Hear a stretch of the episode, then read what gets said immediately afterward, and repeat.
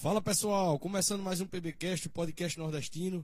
Esse é o nosso episódio, do, um dos nossos episódios da temporada 2022, da nossa segunda temporada do PBcast Podcast Nordestino. E dentre é, o ano passado a gente trouxe várias histórias né, de várias pessoas, né? E dentre elas, no episódio de comemoração do Dia dos Pais, é, o convidado foi o meu pai, o Alberto Vilar Limonta, que contou é, toda a sua vida, né? Todos os lugares que ele passou, por onde ele trabalhou. E dentre esses lugares, né, ele passou pela Polícia Militar de São Paulo, mais precisamente pela Rota. Um dos assuntos que mais rendeu né, desse episódio, onde a gente teve o vídeo desse episódio que teve mais visualizações até agora né, no nosso canal do PBcast Podcast Nordestino, que foi ele falando da experiência de quase morte que ele viveu também nesse período da polícia. E por conta disso, né, a gente trouxe hoje um episódio especial só sobre essa passagem dele pela polícia, né, e também sobre a polícia no geral, né, a polícia de antigamente, a polícia de hoje em dia, né, porque nós não temos só uma pessoa que viveu essa realidade, nós temos uma pessoa que se tornou um especialista em segurança pública. E por isso a gente hoje vai bater um papo aqui, porque tem muita história. Eu conheço muita história eu queria que vocês também conhecessem, que é muito interessante. Muito obrigado novamente pela presença. E vamos embora, né? Tivemos alguns probleminhas técnicos, mas agora vai. mas sem problema nenhum. O importante é que a gente possa contar as histórias, as pessoas possam absorvê-las e ver que as coisas acontecem, que a gente não vive num mundo de fantasia, de filme, que é uma realidade. E para que a gente aprenda com os erros dos outros para não cometer os mesmos erros.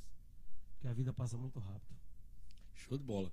Então, para começar, né, eu queria trazer um contexto histórico, né? Como se deu a sua vontade de ir para a polícia, a sua entrada na polícia, como começou, né? Você nasceu na Paraíba e daqui foi para São Paulo. Já começou aqui ou foi só em São Paulo que você teve essa aspiração para a polícia? Como foi? Olha, eu sempre tive aspiração para a polícia. Desde quando eu fui frustrado, me frustrei por não ter servido o exército. Eu tenho um tio que era da Marinha e a família dizia tem que seguir, né? Pra gente para Então, meu sonho era ir para a Marinha. Mas infelizmente meu tio trabalhava em navio, vivia viajando pelo mundo e não tive esse contato com ele, né? Mas ele veio isso uma vez e disse: Olha, se organiza, quando você completar 18 anos, eu vou levar você para a Marinha. E eu fui alimentando aquele sonho de ir para a Marinha e acabou não acontecendo. Mas eu fiquei com aquela vontade de ser polícia. E continuei estudando. Aí surgiu uma vaga, na, um, algumas vagas na polícia da Paraíba. E para assumir era uma vaga. Cada cidade do Cariri ia ter um policial. Eu me qualifiquei, fui até Campina Grande fazer a inscrição no batalhão do 40, que é lá em frente ao Hospital Dom Pedro. Ali, é próximo à Liberdade ali, né? Isso. Uhum. Perto do campo do 13, né? Batalhão, uhum. O campo do 13 é por trás. O presidente Vargas. Aí chegando lá, eu procurei no departamento pessoal para me inscrever. E na hora que eu me inscrevi, se apareceu um oficial lá, acho que era um major, e me chamou. Perguntou se eu estava fazendo a vaga próxima. Eu disse que sim. Aí ele disse que eu não fizesse porque era perda de tempo. Porque eu não servia para ser polícia. Eu disse: olha, mas eu quero fazer a prova. Eu sou qualificado para a prova. Eu terminei o, o primeiro grau. Aí ele disse: não, mas você não serve para ser polícia. Eu vim embora, né? Dentro do ônibus me perguntando como é que ele chegou a essa conclusão. Acha, você acha que foi porque por algum preconceito por não não não acho que preconceito foi por conta depois eu, depois de dois anos foi que eu descobri o real motivo dele ter me dispensado né foi porque o prefeito da cidade já tinha indicado o candidato outra dele. pessoa né uhum. é, e naquele tempo as indicações eram escancaradas né hoje a gente ainda vê isso né em algo porque vê, é, é, as corporações menos, têm alguns cargos de indicação é né? menos mas vê uma coisa que eu acho é, é errado é a, a, forma com que os comandantes da, da, das polícias são escolhidos, né? Eles são escolhidos pelo governador atual, né? Geralmente. Exato, são escolhidos pelo governador. Eu, eu acho errado, eu acho que a tropa inteira devia ter uma votação democrática, tudo não é democracia no Brasil, né? Seria e, o né? correto. E a tropa escolher quem é que é o melhor líder dele, né? Eu acho que Isso é o correto, uhum. mas infelizmente está longe de acontecer ainda quando nós tivemos essas práticas. Aí às vezes aqui. acontece o quê? O cara é indicado, o cara como é, comandante é indicado, e ele às vezes acaba se importando mais com é, pautas políticas relacionadas a quem indicou ele do que a defesa dos seus é, da sua tropa, né? Do, Não, mas isso é óbvio que acontece. Uhum. Porque o compromisso dele, do comandante da polícia, não só da Paraíba, de todos os estados. São Paulo era desse jeito. Ele se reportava ao governador. Ele está preocupado se a tropa está desanimada, Isso é está um- desestimulada, o salário está baixo. Ele está preocupado com isso. Ele está preocupado com o cargo dele e com os interesses pessoais dele. Isso só vai mudar no dia que a tropa escolher para mandato o seu comandante. Se não for assim, as coisas não funcionam. Esse, esse assunto, assim, eu acabei entrando porque é muito interessante, porque tem a questão também de que, a- como a gente falou da tentativa de gravação, né? Você falou da Constituição de 88. A Constituição de 88, ela veio já proibindo, já, já tentando fazer com que o polícia, ele aceite a condição que foi imposta a ele, e ele não pode reclamar, ele não pode entrar em, ele não pode entrar em greve, né? Ele não pode reivindicar nada, ou seja, ele tem que aceitar o que foi imposto a ele, né? Eu, eu também achei isso muito errado. Na verdade, Uma profissão eles tão fizeram- delicada, né? Exato. Na verdade, eles fizeram isso já de caso pensado. Porque o objetivo dos que fizeram a Constituinte, hoje, dos, também dos políticos, a maioria, é de desmitar. desmitar ah, Desmilitarizar, sim, né? a polícia. verdade. Quase que não sai. Ainda bem que você me ajudou aí. E de que forma? Porque hoje já tem projeto na Câmara para a polícia trabalhar desarmado. Meu Deus. O problema, aí você pergunta, não, olha, não, porque na Inglaterra trabalha desarmado. Peraí. O que acontece? Nós, nós estamos num país subdesenvolvido. Nós estamos num país que não tem educação. E que, e que, um a, que e que o, e o saúde. que o crime organizado é altamente Isso, organizado. E nós estamos né? num país onde as pessoas não têm oportunidade. Nós estamos num país hoje, que eu falo sem sombra de dúvida, que a maioria esmagadora da polícia é corrupta. Militar, civil, é corrupta. Eu falo isso porque ninguém me ouviu dizer. Eu falo isso porque eu fui polícia e falo isso como cidadão, porque eu fui vítima também de polícia corrupta. Nós vamos entrar nessa parte aí. Então, sabe? Então, Aham. aí fica difícil. Aí muitas vezes a instituição polícia, elas querem o respeito da sociedade, só que quando vão atender ocorrências, eles não respeitam a lei. Hoje tem uma lei aí de abuso de autoridade está valendo, só que as pessoas desconhecem ela, não estão usando. E às vezes o, o- um, um vagabundo mesmo, né, acaba utilizando a lei e se beneficiando, né? Com certeza, E olha, um cidadão quando- de bem, às vezes, é. é- é- Olha, em É 90, vítima. em 90 eu era polícia. Estava na polícia, nativa. O que aconteceu? Aí o, o ex-presidente, aquele do Marajá, Colo de Mello, foi quem instituiu a, o ECA, que é o Estatuto da Criança e do Adolescente. Eu dava palestra. Eu fui escolhido para dar palestra nas escolas, que eu fazia parte de um batalhão escolar naquela época. O governador era finado Aurélio Quécia, saudoso não, finado, porque não deixou nada de bom na polícia. Então, eu já discutia lá, é tanto que eles não deixavam mais eu, eu fazer palestra, porque eu discutia que aquela lei não ia funcionar. E você, no A lei caso, era muito boa. você estava colocado lá para defender o ECA, mas você discordava do. Eu estava lá representando a polícia para a questão de se adequar às regras do Estatuto da Criança e do Adolescente. Discordava do que estava escrito Eu ali. disse, está errado. Uhum. Por que está errado? Eu digo, porque a gente está num país subdesenvolvido, onde falta tudo que é as oportunidades. Sabe o que vai acontecer? Vai aumentar a criminalidade.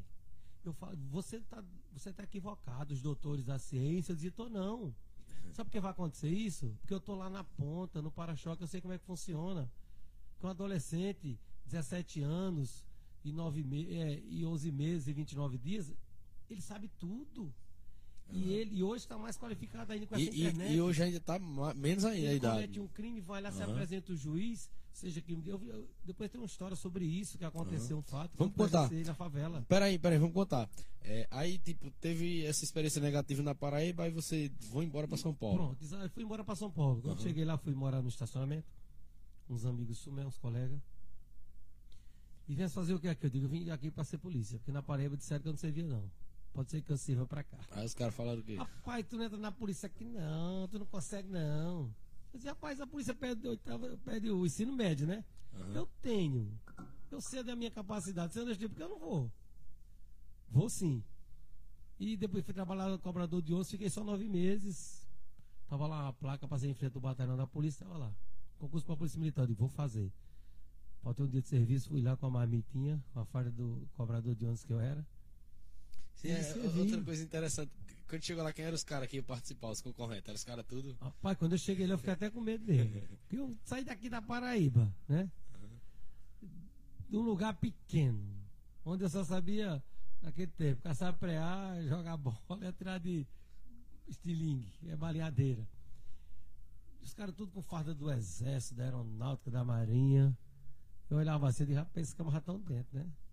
Vou fazer a prova, né? A gente tem que ter humildade. E na hora que fizemos a prova, na minha sala fez, só na minha sala, fez 70 pessoas. Aí daqui a pouco chegou o comandante, o, o tenente que estava lá coordenando as provas, disse, olha, esse aqui era o maço assim, não passou, é para devolver os manuais. E esses aqui é os que passaram. Então vou chamar os que não passou para ir devolver os manuais e ocupar na sala. E foi chamando, eu tô lá. Os primeiros que saíram foram os da Marinha, do Exército, tudo reprovado. Quando terminou, ele disse: Olha, aqui, pô, aqui foi os que passou. Eu fiquei nos que passou. Ele disse: Aqui vai ser por ordem alfabética, porque a convocação vai ser feita de acordo com a nota. Para minha surpresa, eu passei. Não foi muito de surpresa, que eu saberia que eu tinha condições. Eu passei em terceiro lugar. Terceiro. Aí, quando foi na outra semana, já me chamaram. Eu fui lá pedir demissão da, da Companhia Municipal de Transportes Coletivos. Fui para fazer os exames. Fiz os exames tudinho, quando chegou no dentista, estava com o dente cariado, ele pegou, simplesmente me colocou inapto. Esse me deu uma semana, dois dias para consertar o dente, que eu volto. Disse, não, porque não pode. Resumindo tudo, e não deixou. Quando foi com 30 dias, eu fui lá, me inscrevi de novo. Passei de novo.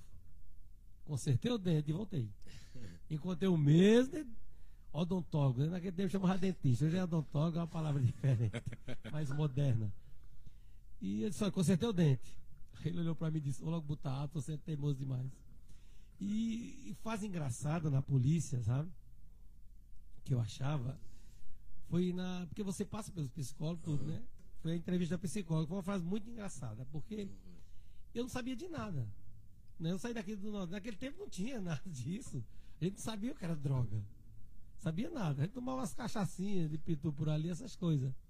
E quando chegou não lá. tinha também aquela figura do almo cebosa ainda, tinha, né? Nos não, e eu fui, é, e eu fui, aí eu. Aí em São Paulo já tinha um malandro. Exato, né? aí eu, Uhum. eu fui quando foi fazer a entrevista. Aí era uma psicóloga, né? Ela disse, manda entrar.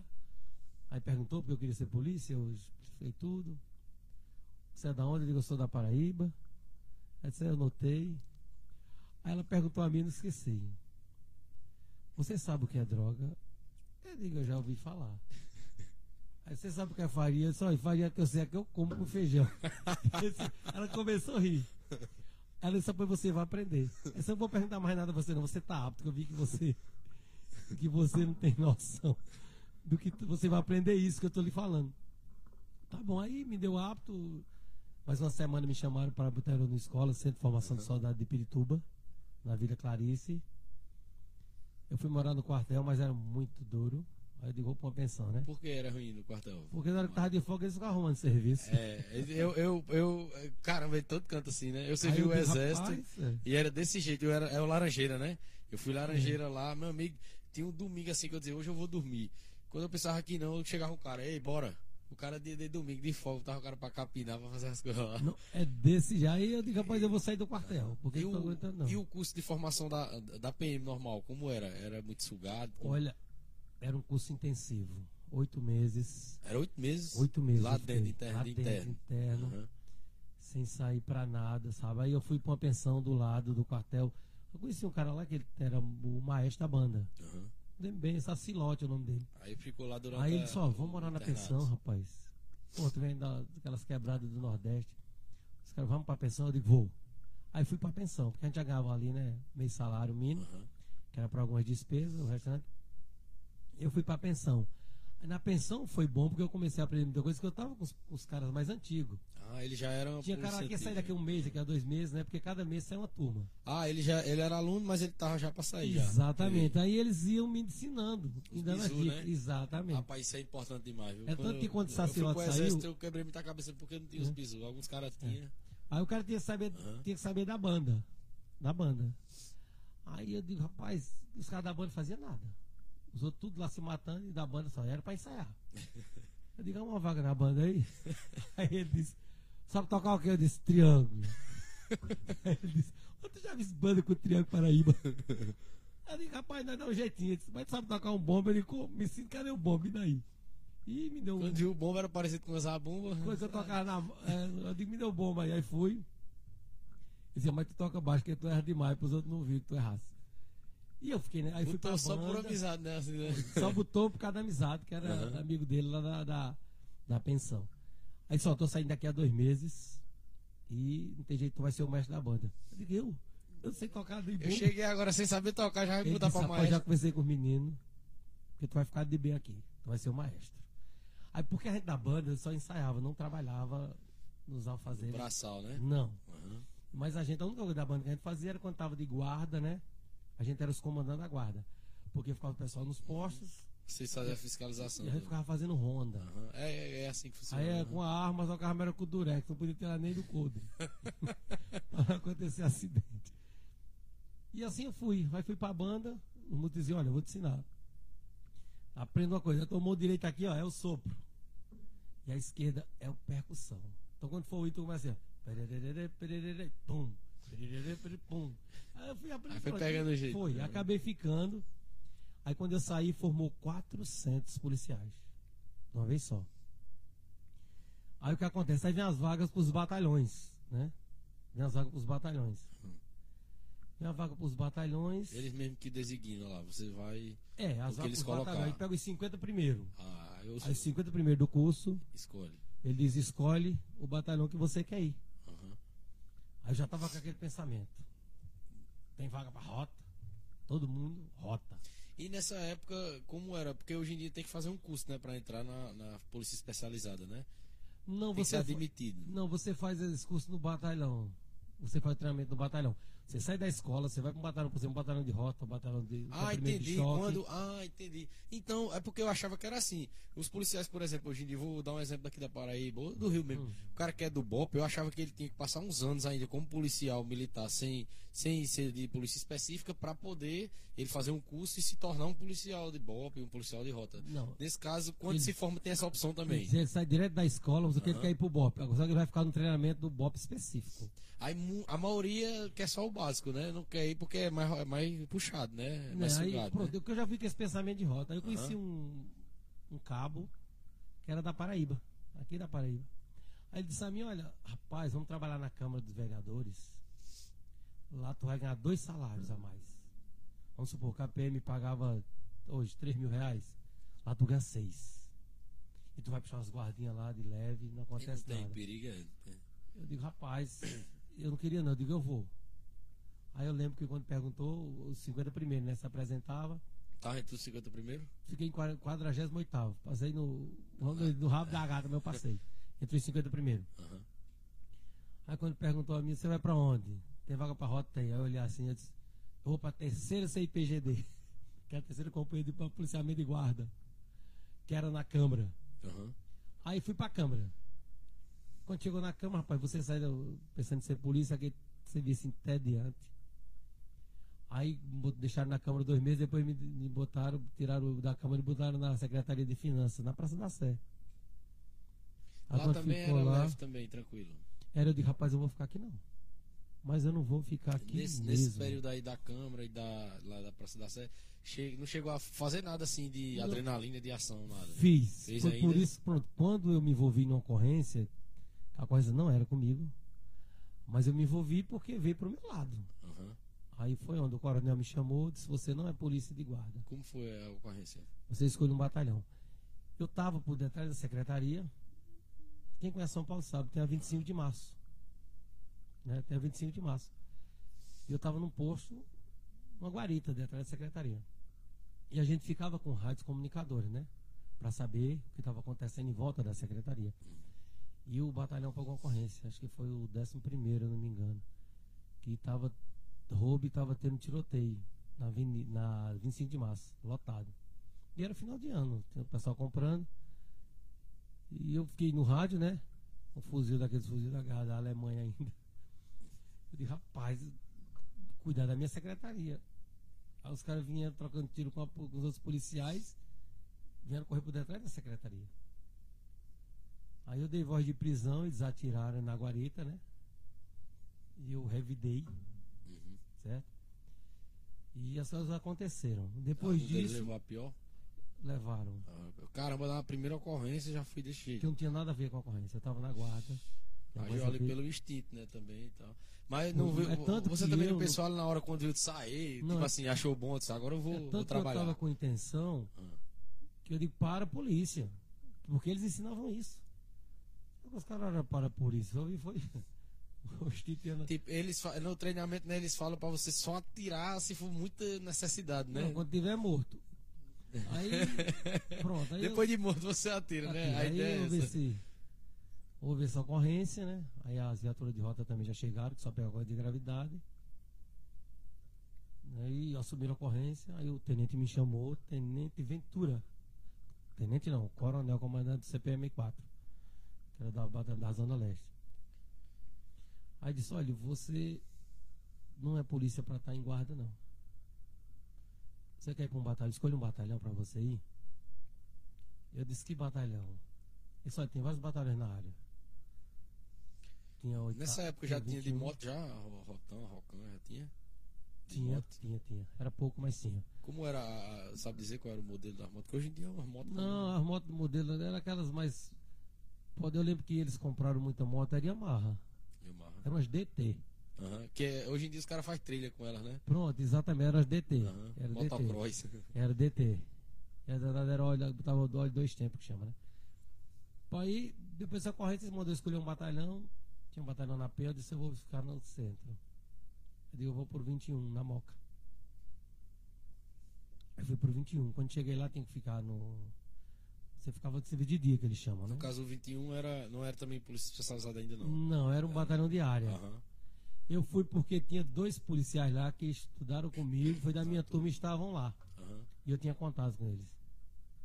Era Brentan e Guimarães, ainda lembro. Uhum. E Reis, foi meu amigo. Amigo mesmo, na polícia foi meu amigo, foi Reis. Aí quando chegou lá, fui 21 botaram eu no Fusquinha. 21 113. Era, as viaturas eram Fusquinha, né? É, não, Fusquinha era pra quem chegava agora, mas já tinha Opala, né? Os Opala Ah. Commodoro, quatro portas. Era o- eram tá os carros que eram os top da época. Era, né? e tinha aquelas veraneias já tudo turbinado. Corria muito, né? Pra perseguição. Tudo. Muito. Aí eu fui no Fusquinha, fiquei por lá pelo batalhão, mas só fiquei uns três meses também. Aí teve outra ocorrência de gravidade na rua Nália Franco. Na Moca, perto de Sapopemba. E eu tava na ocorrência e chegou o mesmo tenente da rota da primeira ocorrência. Ele disse, pô, você é aqui de novo? Eu disse, sim, eu tava aqui e aconteceu o fato. Ele disse, essas ocorrências de gravidade lhe perseguem. Eu disse, não, eu tava, eu tava só fazendo uma rondinha básica lá, no domingão, inclusive. Ele disse, pronto, eu vou resolver isso aqui. Aí quando foi com uma semana, chegou um ofício para mim da rota. O capitão me chamou e disse, olha, tem um ofício aqui de... perguntando, convocando você tem interesse para a rota. Eu disse, eu vou. Eu quero ir.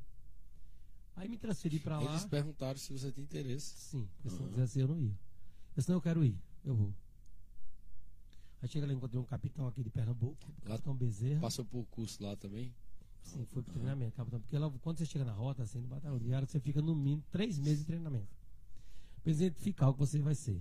Você vai ser motorista, a gente chama motorista lá, chama rodinha, Sim. né? Quais são, assim, eu também acho massa isso aí, as posições. É, você vai ser rodinha, você vai ser quinto homem, terceiro, quarto homem. Que toma atrás. É, o quinto homem. Naquele tempo, hoje ainda tem o GPS, naquele tempo era o quinto homem, era só pra ler o guia. Ah, o quinto homem ele dava os endereços, né? Quando o cupom pagava o endereço, o cara tá, tá no guia ali já. Entra ali, entra cá. Exato, e a viatura já ia na direção mais ou menos. Tipo como é hoje é o rally. Já viu o rally? Exato. Que fica um cara, né? É, dizendo, entra pronto. aqui, entra direito. Exato. Se o quinto homem não fosse bom ali no, no papiro? Rapaz, eu tinha noite que eu passava noite lendo aquele guia quatro Imagina rodas. se, se errar, hein? Entrar numa. bater numa parede. Tá acontecendo, não acontecia Não isso. acontecia, dependendo você. Quando errava a rua, pelo amor de Deus, era um sufoco. Então você tinha que saber olhar o guia. Aí tem o quinto homem, o Rodinha que é o O motorista. motorista, tem o comandante na frente, chama essa gente um chama, cabo. de, chama de comandante. é, O o que vai na frente sempre é uma, uma patente acima. É, a gente Aham. chamava. Elas tratavam CB ou SJ, né? Aham. E o- os outros dois chamam alguma coisa ou não? Então, depende, porque lá, lá tinha soldado especial, soldado classe A, Aham. né? Tinha soldado especial e tinha soldado classe A. Aí cada um ali na sua função. Aí fazia três meses de treinamento, né? Pra poder sair pra rua. ficava na guarda, na guarita e fazia o, treinamento. O treinamento, é, qual a diferença para o treinamento normal da. Você na rota treinava formação. muita abordagem. Muita abordagem. Muita abordagem. E eles colocavam, tipo assim, situações fatídicas, o cara fazia uma de ator ali, né? Reagia e tal pra você. Colocava, e às uhum. vezes ele botava você pra rua quando a ocorrência. A rota é só a ocorrência de gravidade. Sim, outra coisa que eu ia perguntar também é, é, qual é a característica da rota, assim, pra, pra que qual a ideia que criaram a rota com a ideia de quê? É para resolver a ocorrência de gravidade. Qualquer Só gravidade. A, a, a rota sequestro, não Sequestro, assalto de banco pesado, essas coisas. Hoje o sequestro. Já tem o. Tem o gato. Na época não tinha, não. Tinha não. Era, era tudo a rota, que recebia. Hoje rota trabalha o seguinte, sabe? É um batalhão específico, tem inteligência, tem tudo. Trabalha mais hoje combatendo o crime organizado. Uhum. Assalta banco.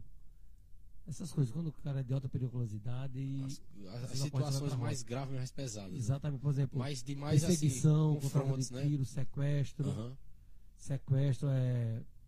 Quando as pessoas. Sequestro, no caso, na, na parte de perseguição mesmo, de buscar, né? Na, é, quando é na negociação, caso já de chega... refém, hoje tem o gato para negociar. Uhum. Mas quando é para invadir. Para invadir, é a rota que invade.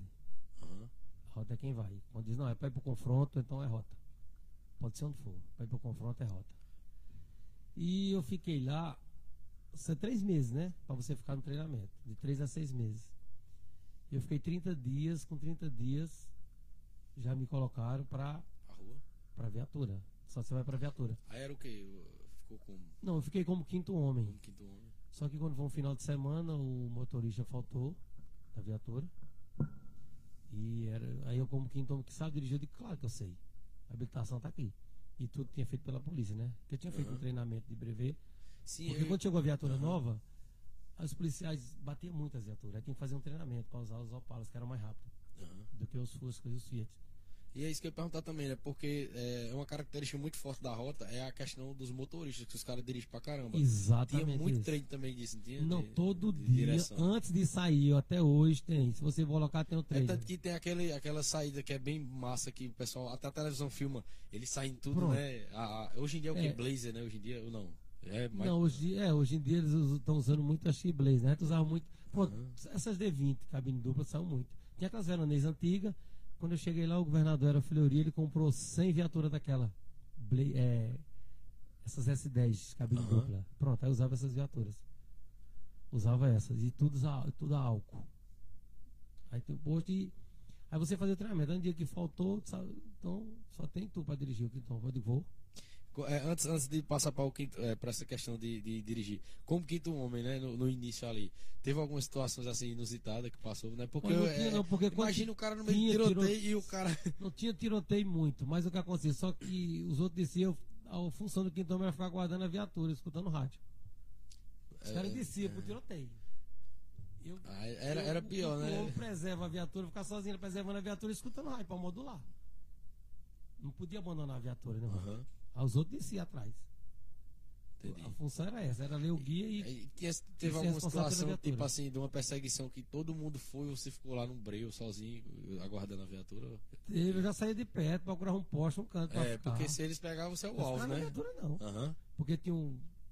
que a gente chamava o caneco da viatura, né? Que é o rádio, e tinha o HT, que é o, o rádio portado. Eu saí com o rádio aqui. portado ali longe. É, se vinha alguém pra Eu perto me aqui. protegia. Aham. Se vier pra cá daqui, eu, eu, né, eu me protejo. Aí nesse dia, após sujar a oportunidade pra dirigir. Pô, eu dirigi por conta da necessidade. E aprovei e disse, não, isso aqui vai ter, que vai ter que ser treinado para dirigir. Porque ele, né? Habilita- A habilitação era nova, só tinha um ano. Mas ele tem noção. Né? Aí é, ficou como rodinha depois disso? Fiquei. Foi? Por conta da, da, da, da performance que foi boa? Como Foi, depois, é, pronto, aí depois eu fui para outra guarnição que estava faltando. Porque motorista lá era poucos, né? Que chama rodinha, né? Aham. Aí eu fui para outra companhia. Até que tem um menino de Sumé que eu encontrava ele às vezes, porque ele era de uma companhia ou de outra. Quando ele estava saindo, eu estava entrando, eu estava entrando ele saindo. Aí depois daquele episódio do Carandiru, no dia 13 de outubro, De que ano? acho que se não me engano foi em 92, na sexta-feira 13. O caso entrou, entrou pra polícia em 90, não foi você? Em 89. 89 e Meu no nome- caso em Meu RI era 92 89, você 48, tava, 81. você tava nesse, nesse fato, nesse... Sim, nesse dia foi o seguinte, quando No caso, já, já ia três anos de polícia já. Já, Já tinha passado por muita coisa assim Já. louca, muita coisa tinha doida, né? muito, Assim, já. muito perrengue, mas essa situação aí, como foi, como foi que você, assim, como foi sua participação, assim, sua, como é que eu digo, sua vivência nesse fato aí do, do Carandiru? Pronto, no dia que aconteceu esse fato, eu tava de folga. Tava em casa, aí a viatura chegou. Chamando, ó, vamos lá. E o governador, acho o secretário, né? Disse que vão invadir. Vão invadir, porque os caras estão. Ele já estava já, já fazia uns dias, três ou quatro dias que ele estava tava no pior mau motim. Mau motim, Já tem- problema. Já, estavam se matando também lá já dentro. estavam com armas e tudo, E se, se matando. matando lá dentro. Já tinha é, relato de morte. já né? tudo, Muito né? refém também. né? Eles estavam matando os caras e jogando em cima do muro. E, o, e, o, e os, os funcionários também já né, de refém. muito Refém, exatamente, estava terrível. Foi. Muita gente de refém. Mas só, o governador autorizou a entrar. Nós vamos entrar. E determinou a rota entrar. No caso, o choque já tinha tentado entrar, no caso, né? Que geralmente chama o choque de primeiro, tava- né? é, o- não, o choque. o- a rota é o batalhão de choque. Ah, É o primeiro. aí tem Aí também. tem o segundo de Aham. choque, que cuida de distúrbio, de show, Isso que eu ia de de dizer, de, de- futebol. a turba, né? E tem o terceiro de choque, que é o COI. Grupo de Operações Especiais, que os cachorros, gente perdida na mata, essas Aham. coisas. São três batalhões. Entendi. No caso, tem aquele treinamento também de, de turba, por exemplo. Não, não da, da lei dos caras estando armados, mas tipo, de uma manifestação que os caras estão bagunçando. essa é a atribuição do treinamento do segundo batalhão de choque. Ah, entendi, entendi. Aí eu fui pra lá e botei na viatura, quando chegou lá, eles né, passaram as instruções tudo, que estavam armados no, no pavilhão 7, se eu não me engano. E tinha que entrar para resolver o problema. Digo, vamos embora, vamos embora então. Aí entrei, é tanto que os policiais foram condenados, o monte foi denunciado, né, pelo Ministério Público. Foi. Até um Eles tempo desse estavam os caras sendo 111 condenados. pessoas. 111 pessoas não, 111 bandidos. A realidade é essa. E esse pavilhão só ficava ladrão e estuprador. Ah, Então, né, latrocínio de alta periculosidade. E tem isso mesmo, né? É, Quando começa ali a rebelião, eles vão logo nos estupradores, né? São os primeiros Bom, que eles matam. Né? aí, a rota entrou e. Como era a questão da entrada ali? É, é- é, tipo, as posições. né? Não, mas sei foi seguinte, formou um pilotão, na frente botamos os escudeiros, atrás vinha. É até uma imagem emblemática que tem dessa. dessa atrás, vinha cara... ofici- atrás vinham os oficiais. Metralhadora calibre 12 e o pelotão atrás, né? Qual era a ordem? A ordem era tomar o pavilhão. De qualquer forma. A né? ordem era Não, fala, se manda, manda pra rota tomar o pavilhão, não precisa dizer como, né? A rota vai fazer. Era tomar o, pre- era tomar o presídio de volta pro estado, né?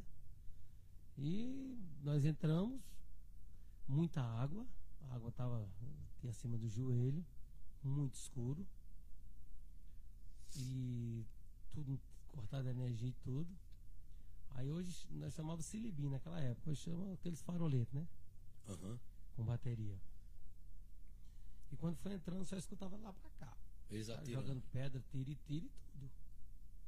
Eles falavam o quê? Tem alguma lembrança? Gritava, volta, vai morrer todo mundo, vai morrer todo mundo, volta, volta, volta. Mandando a polícia voltar. Sim. Aham. E o escuridão. Você Vocês falavam alguma coisa? hein? Vocês falavam alguma coisa de volta? Ou... Falavam, gritavam. Só falava um, né? O outro, os, Aham. os outros era tudo Isso é calado. estratégia também, né? Era aí, Se entrega, era assim, tal, né? corredor, Falava cela dos assim. dois lados, né? Se entrega, se é, tal. Dizia assim, Foi todo mundo, mão pra cabeça, faz uma fila indiana, vamos saindo aí. Vamos E saindo, eles nem, saindo. nem obedecendo. Né? Mas Tudo... A gente só, assim, Aham. só via as pancadas batendo, não sabia se era pedra, se era tiro, porque pegava Aham. os escudos naquela escuridão. E o pelotão foi avançando. Fazia, abre! Aí o pelotão abria. Você Assim, só via te arrajada rajada pra lá. no meio da escuridão. E o pilotão foi avançando, foi avançando e tomou conta do pavilhão. Já, você já, nessa, nessa, eh, nesse avanço, já eh, se deparava com corpos pelo chão? Muito, entra, Muito? ia filmando. Não, filmando não, né? Farol, porque passava as celas. Aham. Ia colocando fu- a luz. Aí o polícia ia na lateral aqui, ele já colocava a luz dentro da cela. Aí já entrava dois polícias. Os caras mortos lá. Ah, O- Era só conferindo esse- se os caras estavam mortos e, e avançando, e avançando. Todo tipo de, de, de morte tinha lá, os caras. Estrangulados, sem, né? sem cabeça. Agora Ixi. eles mesmos. Aham. Só que pegaram esse monte de morte e botaram Na pra conta da polícia. polícia. botaram na conta da polícia. Aham. Mas, Não, aí, é- é- assim o Brasil as é o Brasil é fogo. não. E imagina, é, se a polícia não tivesse entrado, eles tudo ia conseguir fugir, ia ter pego um monte de inocente Não, nas porque eles já ruas. estavam prontos. Porque o, o governador da época, o secretário, mandou invadir. Porque a inteligência já tinha descoberto que eles já estavam dinamitando o muro para fugir. Aham. Ia ser uma fuga em massa. Por isso que invadiram. E, e nessa época os piores estavam no Carandiru, né? Os piores dos piores, né? Não, lá é só Era nata. só- é tanto que por isso que disseram, não, vai ter que acabar, vai ter que. Porque já estava pronto, eles iam explodir o muro e já estava tudo pronto. E eram vários pavilhões, né? Eles iam fugir. Então eu disse, olha, tem que acabar com essa rebelião. E assim foi feito. Agora, muitas vezes, não, foi 111 mortes que a polícia matou. Não, a maioria das. Houve algumas sim, baixas, Aham. porque é inevitável numa guerra não ter baixas, os efeitos colaterais. Agora, muitos deles foi eles mesmos se mataram entre eles. Chegou lá já tava, né? Mas as Eu não digo, eu não humanos digo nem, eu não digo nem conta. dire- eu, assim, eu sei que esse Já pessoal tem uma grande parcela de culpa, porque eles, eles vai lá para defender mesmo é, é, e tal. Eu acho que a culpa maior ainda é da grande mídia, entendeu? Porque se a grande mídia fosse pela verdade, pelo que é correto, ele ia fazer com que a população defendesse o certo. E se quando viesse qualquer direito humano, qualquer um defender o errado, a população em peso, em massa, ia bater o pé e não, tá errado, né? o certo é isso aqui, né? Mas hoje acontece o quê? A mídia causa uma confusão, né? Algumas pessoas mantêm a sensatez, mantêm o bom senso, mas uma grande parcela aí da sociedade segue o que a mídia diz, entendeu? Aí, ou seja, a ruindade tem apoio, né? O, o mal tem apoio. aquela história, você pega um tiroteio aí, você vê hoje, no dia de hoje. Ah, um tiroteio, a polícia matou 10. E não morreu Acontece nenhum muito. policial, né? Aí diz, não morreu nenhum polícia. Claro, e é Mas pra- o polícia não é pra morrer, não. Exatamente. O é polícia morrer. foi treinado para defender a sociedade e defender a vida dele. Ele é a sua defesa ali, entendeu? Quer dizer que tem que morrer. Graças a Deus que não morreu, Né? né? A polícia morre quando? Porque hoje, né, os caras não respeitam mais a polícia. É verdade, hoje tá. Eles matam pela traição. A gente vê também, quando tem uma, uma abordagem, hoje em dia, a gente vê vários vídeos em favela, os cara, o cara tá armado, o cara vem querer meter a mão, que vem querer. Isso existia na, na época da rota? Não, quando ia lá vem a rota, ficava ninguém na frente. Eles já lá vem a cinzenta, chamava cinzenta. Mas já chegou uma ocorrência assim, o cara veio com folga, como era com a rota? Como era que funcionava? O cara vinha com folga. a rota muitas vezes. meter o dedo na cara do policial. Não, querer- fazia ninguém, isso não. Ninguém mas a, fazia isso. Mas a viatura recebia muito tiro, muitas vezes quando ia pra ocorrência, em favela e outros cantos. Ali era o tiroteio, né? Era, os caras rece- recebiam tiro sem saber de onde vinha. Desembarcava todo mundo e tentava localizar. Aham. Sabe? E outra coisa, não se tinha colete à prova de bala. Era você e sua fé ali para defender a situação que você se envolvia. Aí muitas vezes hoje eu vejo, sabe, principalmente jornalista que não sabe nada, que pega uma história que se conta e fica sabe, criando factoides como se a polícia foi responsável por aquilo. Porque se ele tivesse sido vítima, quando o camarada está com o revólver na mão e vai assaltar a casa dele, ele não tinha esse pensamento. Ou se ele passasse meia hora num- numa situação dessa aí, tiroteio É, de você fala muitas vezes ver. o quê? A gente vive num país subdesenvolvido. Aham. Infelizmente, as oportunidades são mínimas. Mas hoje tem muitas oportunidades. Principalmente Hoje com a temos internet, oportunidade. né? Principalmente isso. Você hoje vai ter É, muitas é uma, oportunidades. agora uma pergunta agora que eu vou entrar agora, que a gente tem até conversado em off, né, que eu ia perguntar. Você, pelo que você vivenciou, o cara que entra pra vida do crime, o cara que vai pro assalto, que vai pra essa vida louca aí, ele vai porque por conta dessa história romantizada que é porque ele não teve oportunidade, que ele é um coitado, né, que na favela, né, todo mundo é assim, é por isso que o cara vai virar bandido, porque eu sei que na favela tem trabalhador também, tem gente de bem, né? Aí você acha que ele é obrigado a entrar pra essa vida ou foi ele que escolheu mesmo? Olha, na Cada um favela, escolhe. digo pra você, eu trabalhei numa favela, um posto policial. E era uma favela que devia, acho que, se não fosse tamanho de Sumé, era muito próximo. Quantas pessoas? Mais de 20 mil pessoas. Muita gente. Então o que acontece? Aí você vai ver essa situação. A maioria das pessoas são de bem. Quando você vai analisar a questão do crime, das pessoas que se envolvem, a origem está na base familiar. Tipo assim, a origem está na base familiar. Digo sem sombra de dúvida que 90%. Agora não é porque é pobre, não. Porque eu vi muito filho de papai envolvido. Tu acha quem é que banca essas coisas, esses, esses crimes altamente sofisticados que acontecem por aí? É quem tem dinheiro. Rica, é. O cara que é pobre, ele vai ser só a bucha de canhão para vivenciar essa situação. Então a gente quer a base familiar. Eu, quando eu estava trabalhando na área, eu fui para a favela, depois que eu deixei o batalhão de rota. O que acontece, eu via primeiro quem era a pessoa, como foi que aconteceu os fatos. Por que aconteceu os fatos? E eu via que muitas vezes estava na base familiar.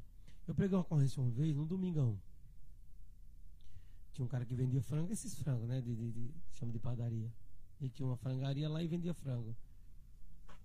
E o cara foi lá e furtou dois frangos. E o Copom pagou a ocorrência, natural, a gente foi atender. Aí só ele furtou os frangos foi da favela. Como eu trabalhava na favela, eu conhecia todo mundo. Eu tenho os contatos das pessoas. Só ele foi furtado assim, assim, assado. Aí eu conversei com uma pessoa lá da favela e me informava, só ali, foi fulano. Eu fui lá na casa dele. Cheguei lá e encontrei ele com quatro filhos passando fome, não tinha, estava desempregado. E ele foi pedir um frango lá ao japonês, fiado, que era para alimentar. E o japonês distratou ele, desrespeitou, né? E ele pegou levou o frango. Quando nós vimos a situação, eu disse, não, então vou resolver isso aqui. Fui lá no japonês, eu e meu parceiro, pagamos o frango, o outro, e orientamos ele, né? Depois o cara arrumou um emprego, trabalhou, com um cara saiu da favela, mudou de vida. Tá Se tivesse pego aquele cara naquele dia e levado ele pra delegacia por causa daquele frango. batido nele, alguma coisa. Não, o que né? acontecia isso? É, Quanto tempo ele ia ficar preso por causa do frango? Verdade. Hoje está mais, O mais naquele pobre, tempo. Né? Aham. Ele ia ficar no mínimo em seis meses. Ele já ia sair. E já, eu vi que ele foi. Ele já ia sair impregnado do crime, né? Claro, aí você vê porque Uhum. ele, não- ele foi, foi de uma, uma- necessidade, né? Ele tava, e a gente foi, orientou ele, ajeitou ele, conseguiu um emprego para ele na área. Tá vendo aí? E o cara trabalhou, redimiu, cuidou dos filhos. Acho que está tudo muito bem hoje, né? Eu vi um, um Eu perguntei essa questão, né? De, de, do- de como as pessoas entram pra criminalidade. Porque eu vi um podcast também, um policial falando que ele, ele falou assim: que na, vê- na- ao ver dele, os caras que entram é por status. Porque é mais fácil as coisas, você é glamorizado, você é tratado como um rei, é, é visto como um rei. As mulheres lá da favela é mais fácil dele querer. E é por isso que a maioria dos caras querem. In- inclusive, eu vi outro podcast também, já com um policial. Esse que eu tô falando foi do de São Paulo. Eu vi outro com um do Rio de Janeiro, que ele disse que ele vive, ele é morador de favela do Rio de Janeiro. E é tanto que dois amigos dele hoje em dia são de dentro do tráfico lá, chefe e tudo mais. E ele preferiu ir para a Polícia Civil, segundo ele. E ele disse que pegou até uma briga no curso lá com a professora de sociologia, porque ela disse isso, né? Que, que tá, tá ligado à realidade, a, a como é a casa da pessoa e tal. Só que ele disse que era o filho de mãe solteira e tal, entendeu? Vivia num ambiente familiar não, não como é que diz? É, organizado. Não e muito ele, saudável. e ele conseguiu, é, e, e os outros caras, ele também acha que é porque a galera escolhe. Né? Por isso que eu fiz essa pergunta. Não, mas, olha, por esse lado, eu digo que muitas vezes a base familiar. Mas hoje em dia a gente vê que é justamente por conta disso. Por conta do. É, tem isso também. Os dois caras do que eu vi são policial agora. Eles É, são exatamente, antigas, por conta do glamour. Mas lá nas antigas. Aham. era mais a base familiar. E a falta de oportunidade. Hoje é mais pelo glamour, sim. Isso aí eu não tenho dúvida disso. É porque São alguns ativistas né? mantiveram. É, ele, é engraçado, né? Assim, o ativismo. Eles, algumas, algumas ideologias eles meio que trouxeram para a realidade de hoje e algumas eles mantêm a mesma teoria de lá atrás, né? Porque essa, essa conversa vem de muitos anos, né? E até hoje o pessoal tenta manter, né? Eu creio que hoje é verdade. Hoje a gente vive outra realidade. Exatamente, são épocas diferentes. As coisas evoluem. A gente não tem internet, hoje tem. Aham. né? Então a internet você aprende tudo. E hoje eu tenho certeza que é pelo glamour. Porque hoje se criou a sociedade, depois que ela foi democratizada em 88, se colocou onde houve a inversão de valores. Onde hoje quem tem valor é quem vive no mundo do crime. Não é quem vive É honestamente. Há, há- há- muitas músicas. Hoje, né, exatamente, hoje dá mais op- Filmes. Hoje, certo? o policial em si, ele é muito mal visto pela sociedade e a sociedade se confia muito mais naquele bandido lá da localidade que reside do que na polícia. A culpa é de quem? Da polícia. Eu digo a você convivendo que a culpa também é da polícia. Porque a polícia hoje fez por onde? Porque o que acontece? Porque a pior coisa que tem, você vê, é separar. É o cara ser fardado e o cara ser bandido. O cara tem uma arma do Estado, tem uma carteira do Estado para te assaltar. Porque isso acontece todo dia, mas. Vamos entrar, acontece. vamos entrar agora nesse assunto mesmo, corrupção na polícia, né? Naquela época, você acha que é, práticas que existiam naquela época, é, algumas práticas não existem mais e algumas existem hoje em dia, ou tá muito pior? Tudo que tinha lá atrás tem, ainda tem mais coisa hoje em dia, Olha, relação à corrupção na polícia. Eu acredito, a corrupção na polícia, a gente fazia um. Tinha umas pesquisas, né, que tem que fazer levantamento. Quando a gente comparava as duas polícias maiores do Brasil, que era a polícia de Rio de Janeiro e São Paulo. Eu posso falar para vocês assim, eu trabalhei em batalhão de área, trabalhei na guarda e trabalhei na rota. Eu digo para você com certeza uma coisa. 90% dos policiais de rota são honestos. Estão lá porque gostam da polícia. Estão lá porque gostam do trabalho. Eu digo a você porque eu convivi. Até porque, época, eu não sei não, agora. não, até assim. porque para entrar, Porque para entrar na rota, o cara tem que passar pelo treinamento e o, o cara vai Olha- pro treinamento é, assim, tem que gostar mesmo, porque tipo, eu tô aqui, eu já tô ganhando um salário e tal, pra que eu vou fazer um treinamento, né? Eu vou se eu gostar mesmo daquilo ali, né? Não, e lá só vai lá para lá, lá, lá pra rota, ninguém convoca PM. O cara que se qualifica para ir. Aham. Porque ele gosta, quer vibrar, quer fazer o trabalho. E Quando lá ele tem, não um, quer- tem algum código de conduta, alguma coisa interna lá da rota mesmo, Tem. que você Tem.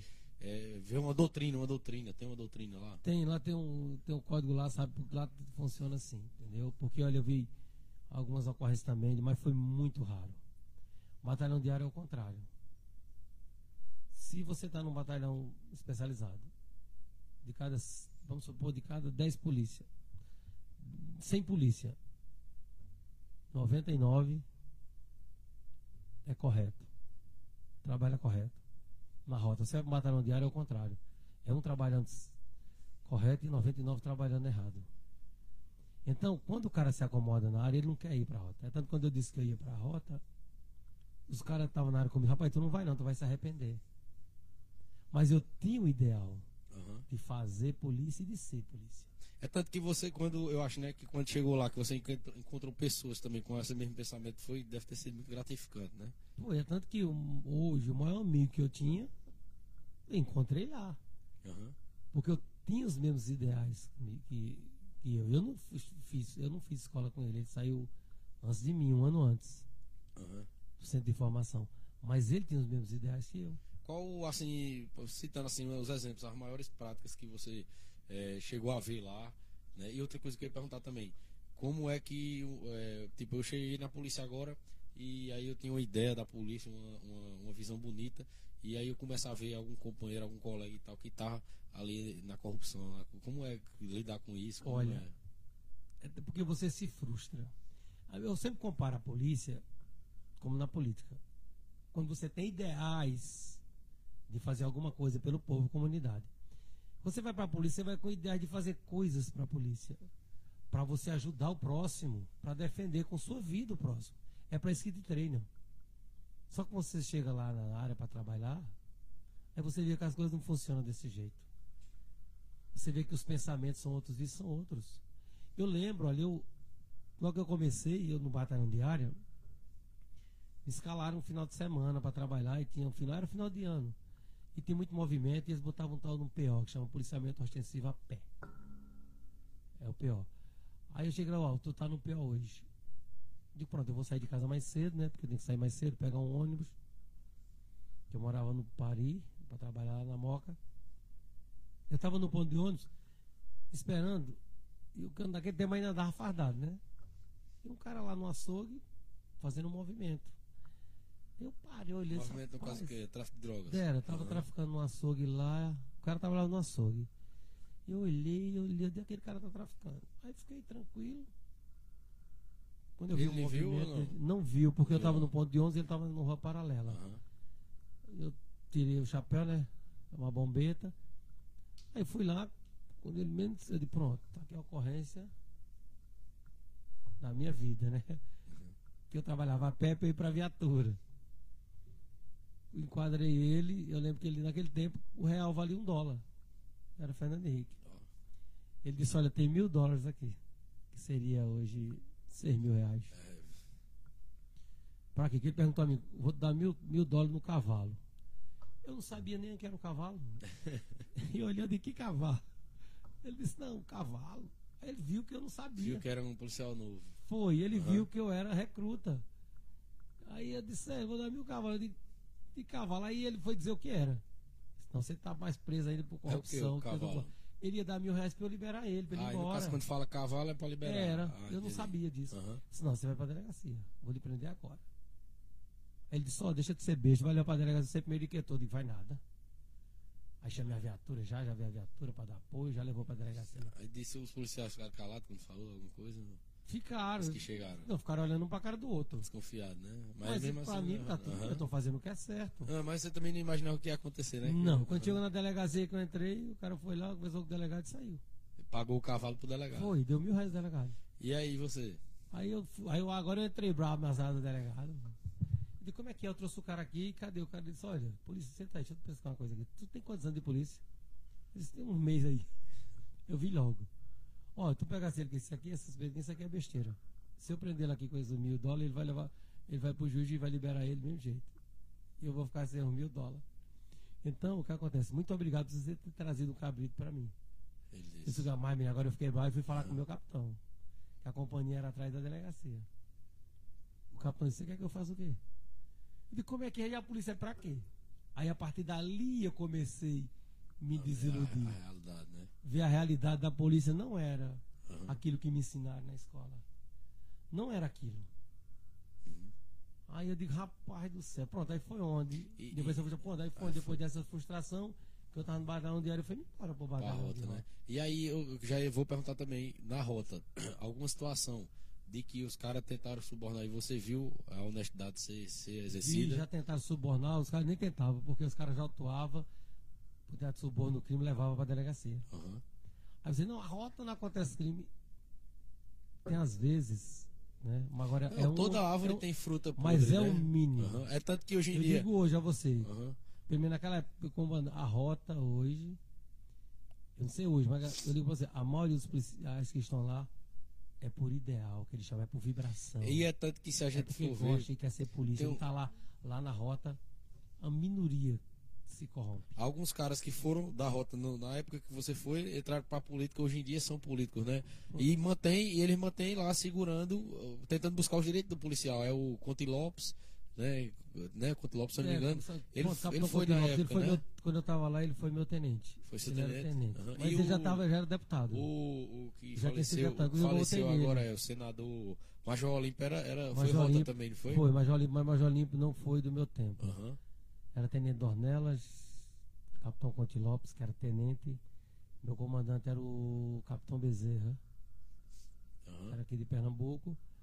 Então, são pessoas né, que a gente conviveu e vi que a rota era- funcionava assim. Agora, por que o policial da rota ele tem esse conceito? Além de ter esse prestígio junto à sociedade, para as ocorrências que resolve, acontece muito. Eu mesmo trabalho, eu comecei a ganhar dinheiro na rota, não pela polícia, porque as pessoas, empresários que precisam de segurança, só contratam policial de rota. Porque é mais preparado, né? Exatamente, e pagava o dobro da polícia. Aí era bom, né? Na folga, tava sempre tirando de segurança. Sempre.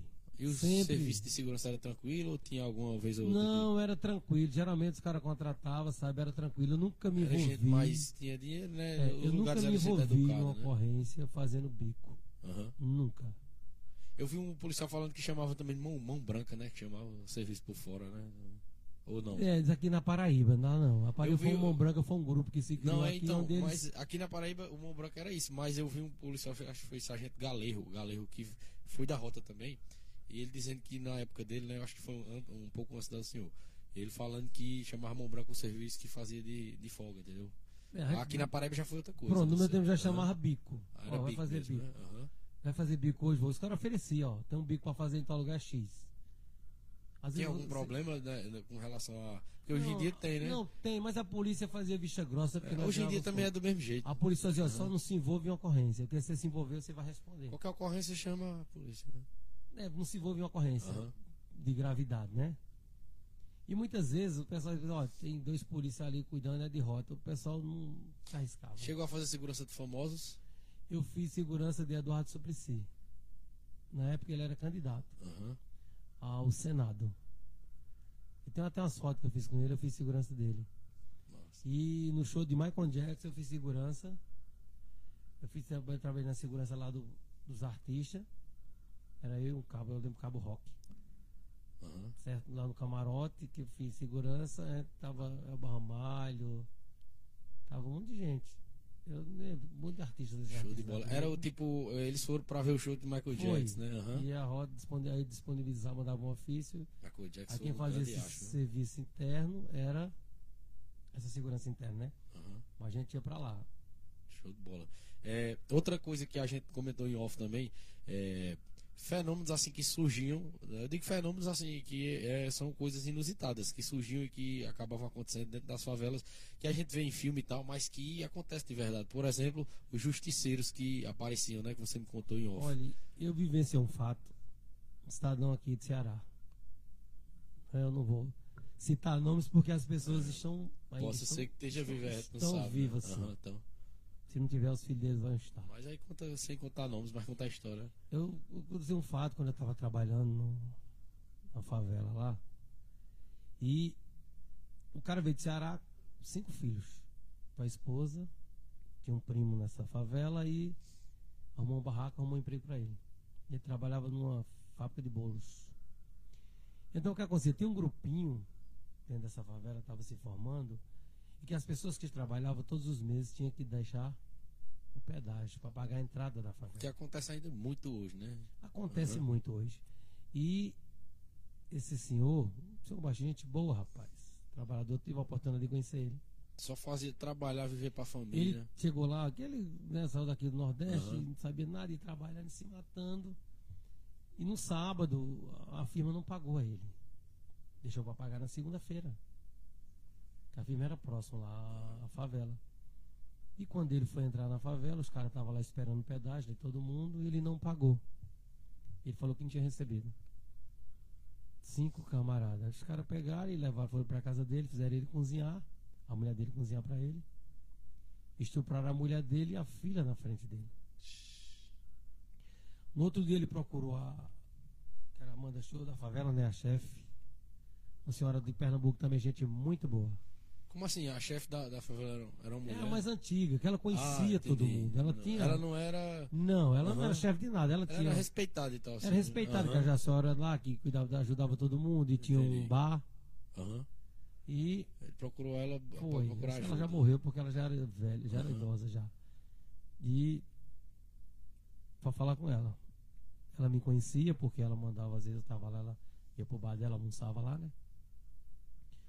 E ela me chamou para me relatar esse caso. Para que fosse tomada uma providência. E por que, outra coisa, e a polícia sabendo que tinha, é, que tinha essa bandidagem lá e tal, por que é, o cara que impedia, assim, de, de agir, de acabar com isso também? Porque eram menores de idade. Eles eram menores de Era. idade. E o ECA já estava a Caramba. todo vapor. Antes de, de, de, de continuar, fala aquela parte do ECA você falou no, no que a gente tentou gravar e não pegou. Sim, que, a questão que do você ECA. ainda pegou a época que o, o ECA foi implantado no Brasil. Foi, não, o ECA foi implantado em 90. Aham. Em 90. Tem 30 anos, né? Isso, 31. O ECA foi implantado em 90. E eu fui escolhido para representar, né? As escolas, como era do batalhão escolar, para falar sobre o ECA. E eu dizia lá nas discussões que isso aqui vai piorar a situação, porque nós estamos no país de terceiro mundo. Porque alguns adolescentes irresponsáveis vão cometer crimes, vão pra sair no outro dia vão passar na porta de quem foi vítima. Eu dizia, vão matar eles. Ah, você tá louco. Eu digo, não, é a realidade. Que acontece. E hoje acontece isso muito. E, e- Muitos jovens são assassinados todos os dias, por quê? Porque cometem crime, delitos, voltam, vão lá na memória, saem, voltam para casa. E o cara que foi vítima não vai suportar Aham. isso. Infelizmente ainda é muitos suportam, né? Infelizmente muitos É, suportam. mas Mas tem maioria- quem não aguenta, né? Não, não, a maioria Aham. não aguenta, o cara não suporta mais E isso. outra coisa, né, que é, para você ver, o ECA, ele além de ser, assim, de trazer ameaça e, e, de- e- insegurança para a população, traz para o próprio adolescente, né, Ele é infrator. muito mais inseguro, ele tá muito menos protegido com ECA do que se não tivesse o E o, e o bandido maior de idade tá muito mais protegido, porque usa ele de bucho de canhão, né? Às vezes, às vezes tem um BO de um tráfico ele joga pro menor, né? Exatamente, o que Acontece acontece. demais Só que agora mudou muito. Por que mudou? Porque não é a polícia mais que está confrontando isso. Eles estão se confrontando entre eles mesmos, eles porque tem mesmos. muita gente Aham. disputando o mesmo espaço. Né? E você que se envolve com esse povo, você não vai para SPC não, filho. Nem vai para o Serasa não. É o, é o, você paga, não pagar, É, tem um professor meu, né, de penal, inclusive, na faculdade, que ele dizia isso, né? O único. Ele disse: olha, pessoal, a gente tá estudando aqui pra justiça e tal, judiciário, mas vou dizer a vocês: o único sistema que eu vi até hoje que funciona de verdade é o sistema do crime, porque quem é punido lá não volta a fazer, não. Exatamente, eu ia acabar de dizer isso. Hoje a polícia, hoje o crime, o setor do crime é aliado à polícia. E a polícia faz vista grossa. Sabe o que aconteceu? Mas não vai tomar nenhuma providência Aham. porque o cara que morreu não servia para nada. Né? Aham. Ele só criava problemas. Porque o cara faz aqui, a polícia prende aqui o cara, o cara cometeu um crime, o cara sai, vai fazer a mesma coisa. Por exemplo, aquele cara agora, esse Lázaro que foi maior, tomou todos os Foi, espaços foi. aí da TV. Aquele cara foi preso, liberaram o cara, o cara depois saiu, matou mais cinco pessoas. Foi. E Se ele tivesse sido recebido né, a punição no meio dele, essas pessoas não teriam sido vítimas dele. E outra coisa que nesse caso aí. No Brasil, a justiça. É, é, o, que, o que fizeram com esse cara também?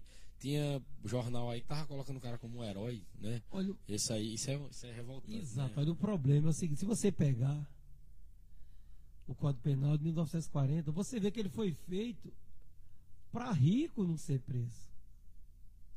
Foi para rico. Se você pegar, você vai achar o Código Penal, se uma, uma menina pobre, carente, sem recurso, ela engravida e ela abortar, ela vai responder o crime por infanticídio. Tem lá no Código Penal, É você não está inventando, não. Eu sei, é verdade. Se a rica, uma menina rica, abastarda, ela ficar grávida e abortar, ela, ela usa uma prerrogativa que se chama em defesa da honra. Para esconder a desonra.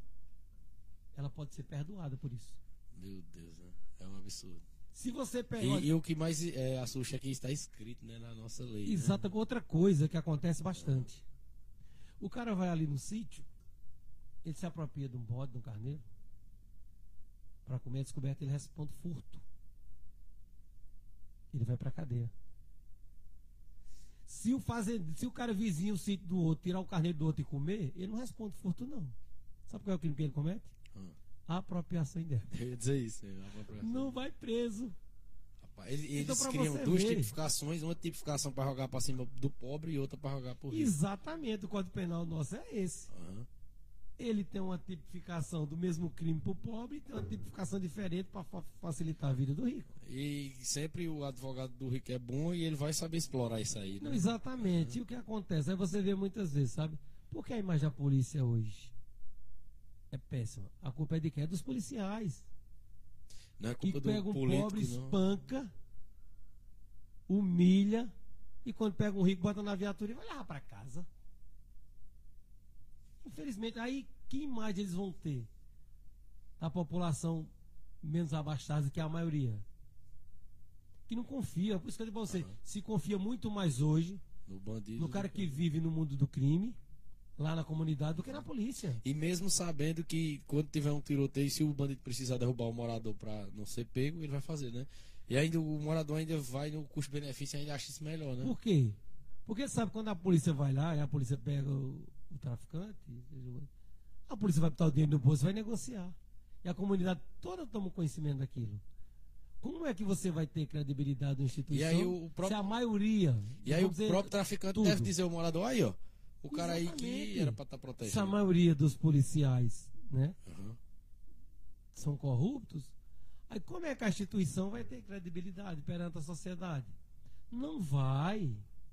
É, Isso outra, não vai. é, eu tenho outra curiosidade também sobre a rota. É, tem uma cena emblemática, né? Então a gente conversou também off que você falou, né? Que o- aquele filme Tropa de Elite, lá, o Tropa de Elite 1, né? Com Wagner Moura, é o filme ali que mais se aproxima da realidade mesmo, da polícia. Exatamente. É o filme que mais se aproxima da realidade da polícia. Aquela situação ali que tem logo no início, que tá tendo tiroteio lá na favela aí, tipo, o Matias e o, o que morre lá, o Neto, eles ainda não são do, da, do BOP, né? Eles estão como policial comum, né? Por cima de guarda. E é, chega é, o Capitão Nascimento com a tropa do BOP, né? E ele já diz logo, não vai subir ninguém. Isso também acontecia com a rota, quando a rota A chegava. rota chega com as gravidades, A sai gente todo é mundo. toma a frente. Inclusive os rádios, que chamam a- os rádios, era tudo só, só rota, modula. Os outros só escuta. Qual era a obrigação dos Os policiais caras de área? ficavam de espectador. Era cercar a área, Aham. a saída, a entrada, e a rota que ia lá resolver o problema. E dependendo assim, tava numa favela e tal, chega, chega, tá lá tudo cercado embaixo, né? Vocês estão lá dentro. Aí imagina, chega um morador, aí o cara que tá embaixo diz, a rota tá aí. O cara fala o quê? Pensava coisa, rapaz, a cinzenta chegou. A cinzenta Não chegou e fica ninguém, era. viu? Aham. Não fica ninguém. Outra coisa que eu achei interessante, você já falou também, a questão das abordagens, né, que acontecia. É, tipo, tinha muitos caras que quando via a viatura ele já ficava diferente, ele já. Não, já, porque o viatura de rota, o patrulhamento é diferenciado. É muito diferenciado. Lá, eu tenho certeza, lá ninguém usa celular dentro da viatura, não. Já tinha celular, ninguém usava, não. Lá a viatura pode estar um fio zero grau como estava, 5 graus abaixo de zero. É vidro aberto É. e patrulhando. Pra fora, né? É tanto, que- é tanto que tinha- amanhecia com os lábios tudo estourado do frio. Ficava com a cara pra fora a noite toda. Noite, pa- principalmente ponto de ônibus, quando tinha gente, parava no ponto de ônibus, olhava um por um. De madrugada, como era? Tinha Qualquer questão de horário, hora. Qualquer horário. O cara se mexeu, vem cá. Vamos ver o que tu tem aí. Pronto. E por isso que a rosa, a ocorrência da rota é tudo redonda por conta disso. Porque Uhum. lá se trabalha.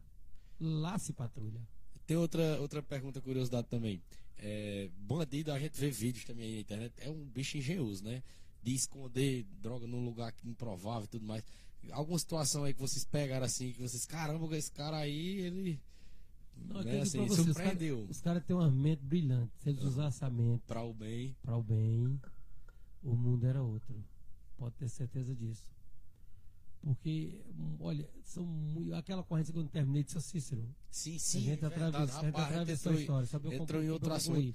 Mas dá uma resumida nela aí, porque Não, eu vou ser fazer um vídeo só dela. Nossa, vai ser foi o seguinte, aí aconteceu esse fato de estuprar a mulher dele na casa dele, a Por- filha. Porque ele não tinha o dinheiro para pagar não o pedágio aos pra pagar o pedágio traficantes. né? no sábado, ele recebia na segunda-feira. E o grupinho de traficantes eram todos menores de idade, né?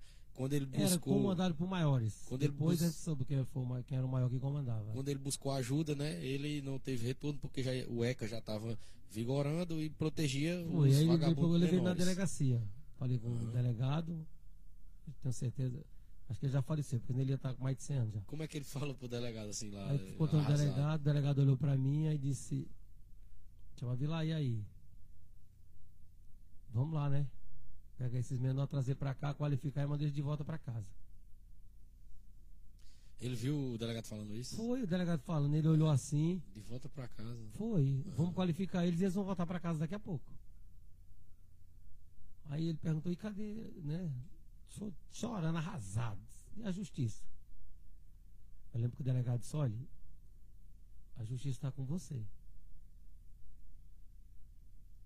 Aí ele entendeu comigo sim. Olha, eu não vou dizer mais nada não, vá-se embora, nós vamos fazer uma ocorrência aqui para prender. Aí eu saí, fui levar ele em casa, né? Aí ele disse, olha, o delegado disse, a justiça está comigo.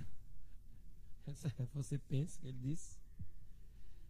Nunca Eu- tinha pego uma arma aí. Não, eu sei que ele saiu, aí encontrou aí, encontrou mais duas pessoas daqui da Paraíba também. Ele era do Ceará e ele mudou de favela, foi para uma favela vizinha. Para resumir a história todinha, Levou, né? A adquiriu- mulher, a filha levou, levou a família traumatizada. todinha, né? traumatizada, foi para outro lugar. Adquiriu uma arma, aprendeu a tirar e voltou na favela e matou todo mundo. Quantos vagabundos? Os cinco. Cinco, tudo menor. Tudo menor. Né, é, outra, aí, Matou três de uma vez, depois veio e matou mais dois. Eu tô contando isso aqui que eu soube dessa história depois, Aham. de muitos anos, né? Pra não vir atrás de aparecer ainda. problema disso. Mas eu soube dessa história depois de muito tempo. Aham. Eu nem sabia que tinha E acontecido aí, isso. é, ele ficou, já tinha Exatamente. na, na É tanto- vida mesmo. e Pronto, aí é tanto que se descobriu Quem tinha sido. quem tinha sido. Ele foi preso, o delegado pegou ele, O mesmo delegado ou Sim. outro? O mesmo? o mesmo delegado. Caramba. Mas chegou lá na delegacia, o delegado pegou e, e ele agiu em legítima defesa Toda legítima defesa. da honra e da família. Aham. E foi, nem foi ajuda, foi, Ainda bem que teve, que teve essa, né, é, foi. essa exceção aí. E aí absolvido. ele seguiu nessa E atividade. ele foi cuidar da família dele e depois eu soube outras coisas, né? Que E outras homicídios que que ele seguiu aconteceram. nessa atividade. Aparecia. E ele- Não parou mais não. Tomou ódio. E você falou que em São Paulo né, teve alguns personagens que ficaram conhecidos né, lá no meio lá por conta que faziam isso, né? Eram os chamados justiceiros, Foi, né? eu tive a oportunidade de conhecer pessoalmente João Balaio aqui de Serra Branca, que era justiceiro, e tive a oportunidade de trabalhar também uns dias e conhecer o Cabo Bruno. Esses, também virou esses dois aí sabem por que eles começaram, por que eles entraram. Porque todo mundo que entrou para virar justiceiro porque foi vítima da bandidagem não teve E viu a impunidade justiça. ser exercida, né? e não teve justiça. Cara, Olhe, quando falta a justiça, aprenda uma coisa.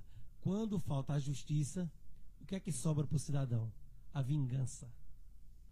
Quando a justiça falha, aí a vingança é feita. Infelizmente.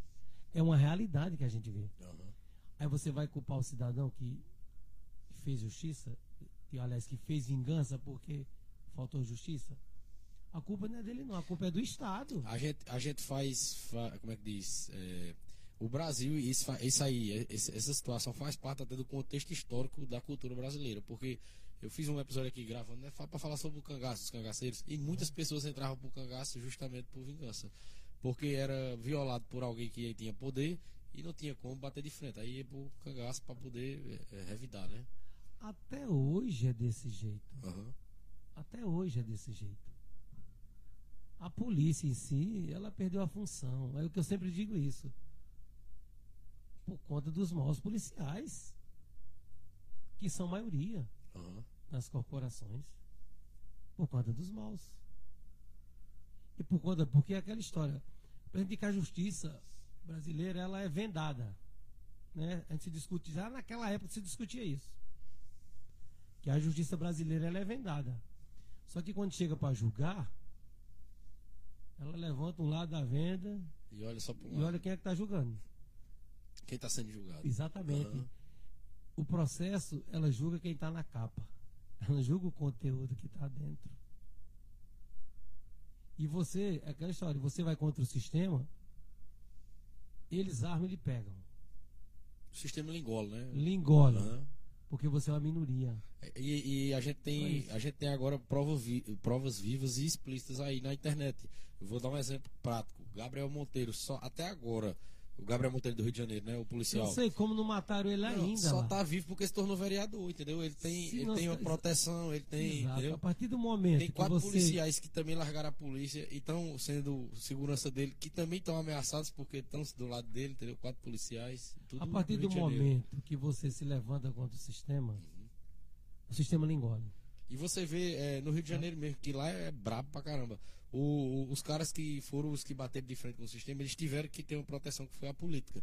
Todos, ah, tem o deputado também lá, Felipe Pombel, você já ouviu falar. Já. Também ele é muito combativo. Se ele não fosse deputado também, ele, ele não tava, ele tava lascado, entendeu? E ele Olha, é policial quando militar vo- também. se você não tornar público as coisas que acontecem, Nunca vai mudar. elas vão né? continuar acontecendo. Aham. Por exemplo, o fato que aconteceu ontem, ontem, não, dia 29, Foi, foi antes de ontem. antes de ontem, 29 de dezembro de 2021, né? Recente 2021, agora. há entre 16 e 17 horas. Eu estava vindo na estrada, Pernambuco, Paraíba.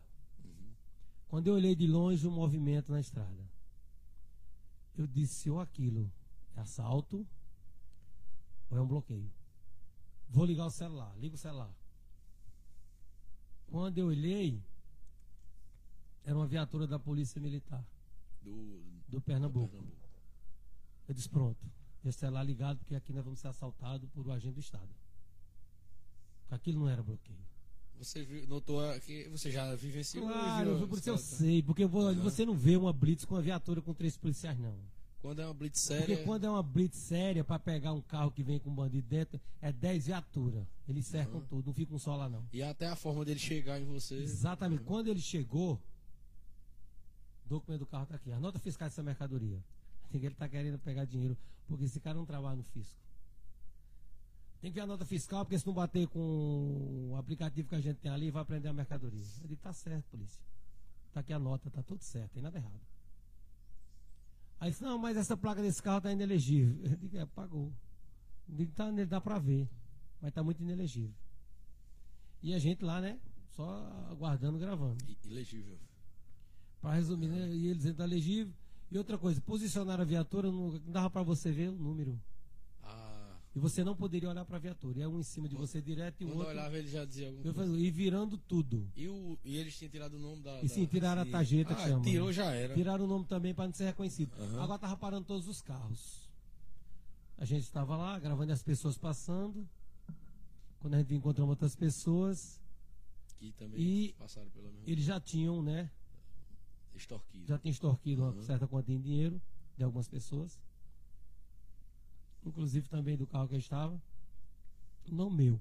Que estava tudo certo. E eles iam tirar um pouco de mercadoria para eles. Ainda ia levar mercadoria. E pela forma que eles estavam se comportando, tava, nós estávamos sendo assaltados ali pela polícia do estado de Pernambuco. Uma viatura, uma caminhoneta amarela com três policiais, com a farda verde. Aí você pega, agora a corregedoria já tomou conhecimento disso, eu estou aqui tornando público porque a corregedoria já está sabendo dessa história. Aham. E não foi só nós, foi cinco pessoas que entraram em Procuraram, contato né? Aham. para tomar providências em relação a esses policiais corruptos do estado de Pernambuco. E eles não fizeram mais coisa porque chegou uma viatura da Paraíba, na divisa. Vocês se ligaram para a viatura da Paraíba, se a viatura da Paraíba estava ali por acaso fazendo um patrulhamento ali na, na região do Pendurão. Aí esse cara meio, meio assim. Aí quando eles viram a viatura, eita, a viatura da Paraíba vem ali, a viatura, os policiais vêm aí, os policiais vêm aí, da Paraíba, da Paraíba. Cuidado, sai fora, sai fora. Eu digo, isso é comportamento de polícia? Não, isso é de comportamento de bandido. Verdade. E Aí, aí, quando os ima- policiais Aham. da Paraíba vieram, foram cumprimentar eles, né? Eles sai fora, sai fora, mas já tinha pego o dinheiro nosso. Aham. E não mexeram mais em nada.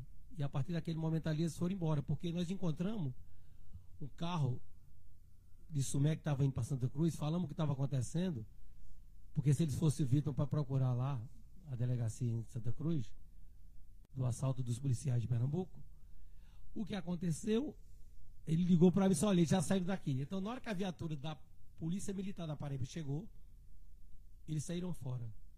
Porque eles estavam extorquindo, eles estavam assaltando as pessoas que estavam passando ali. Aí, Porque nós estamos com o carro tudo certo. Não, eu digo, aí fica aquele questionamento, né? Você é um cidadão de bem, entendeu? Paga suas contas, trabalha honestamente, é, admira a polícia, apoia a polícia. E aí, se você passa por uma situa- situação dessa, como é que fica a sua cabeça? né? Olha, você se sente. É difícil não generalizar. Não, né? você se sente um lixo. Porque você paga o salário do cidadão, você está ali para ele lhe proteger, aí você passa por ele, tudo, tudo certo, ele vai, não te extorque, ele te assalta, porque ele botou a arma, praticamente, Intimidou, né? e o intimidou Aham. para exigir e procurando coisa que não tinha nada errado. Porque tinha nota, carro em dia, habilitado, ele inventou a questão de uma placa que estava inelegível. Porque é daquela placa, a placa apagando. E rapaz, esse carro vai ser trocado a placa. Entendeu? Aham. E exigiu, ameaçando de todas as formas. Não foi só nós, não, as pessoas que estavam parando lá. E a sorte das pessoas que estavam paradas lá foi a, eu, sabe, até foi a viatura ter chegado lá. Da Polícia Militar da Paraíba. Que eu não sei se ligaram para eles ou eles estavam lá por acaso. Aham. Sei que na hora que chegou, mas eles já tinham, né? Subtraído. Bastante dinheiro, né? E a gente tava com dinheiro, né? Que vinha trazendo umas compras. Se eles tivessem achado aquele dia, eles tinham levado. Aham. Eles tinham essa propriedade, não tenho dúvida disso. Porque eu acho que nem bandido se comporta daquele jeito. Que É. vocês fizeram. Eu tenho outra curiosidade também com relação já vo- voltar um pouco ao tempo da rota lá. Questão de carteirada, você já chegou na abordagem lá, você como policial de rota, e o cara falou, você sabe com quem é que você tá falando? Já passou por isso? Olha, uma vez nós estávamos na abordagem, foi até engraçado. Tinha muito furto de carro ali no na Brigadeiro, no Teatro Imprensa, que é o Teatro do Silvio Santos. Tinha peça lá e muito carro e os caras estavam lá, um monte de gente estourando o carro, roubando. Naquele tempo era toca-feita, os Pauni, era muito carro. Aham. E a gente foi pagar a viatura de rota, tava passando a viatura de rota, vamos fazer umas abordagens para levantar lá e pegar, né? Aí, viatura de rota, aí nós ia lá e eu, o senhor já é. Ia ser um senhor de cor negro, um negrinho, né? Um negro, Aham. uma bermuda, uma chinela. Aí o sargento disse: "Aqui- vou abordar lá aquele negrinho, né? Porque naquele tempo tinha muito preconceito, hoje não tem mais, né? Sim, e, vai, terminei a história aí. Vamos abordar aquele negro ali. Aham. Bora embora. Quando chegou na calçada, mão pra cabeça, polícia. Aí ele virou assim, né? O neguinho virou aí e disse: Por que não estudou pra ser promotor, juiz, advogado? Mas foi, ninguém aguentou.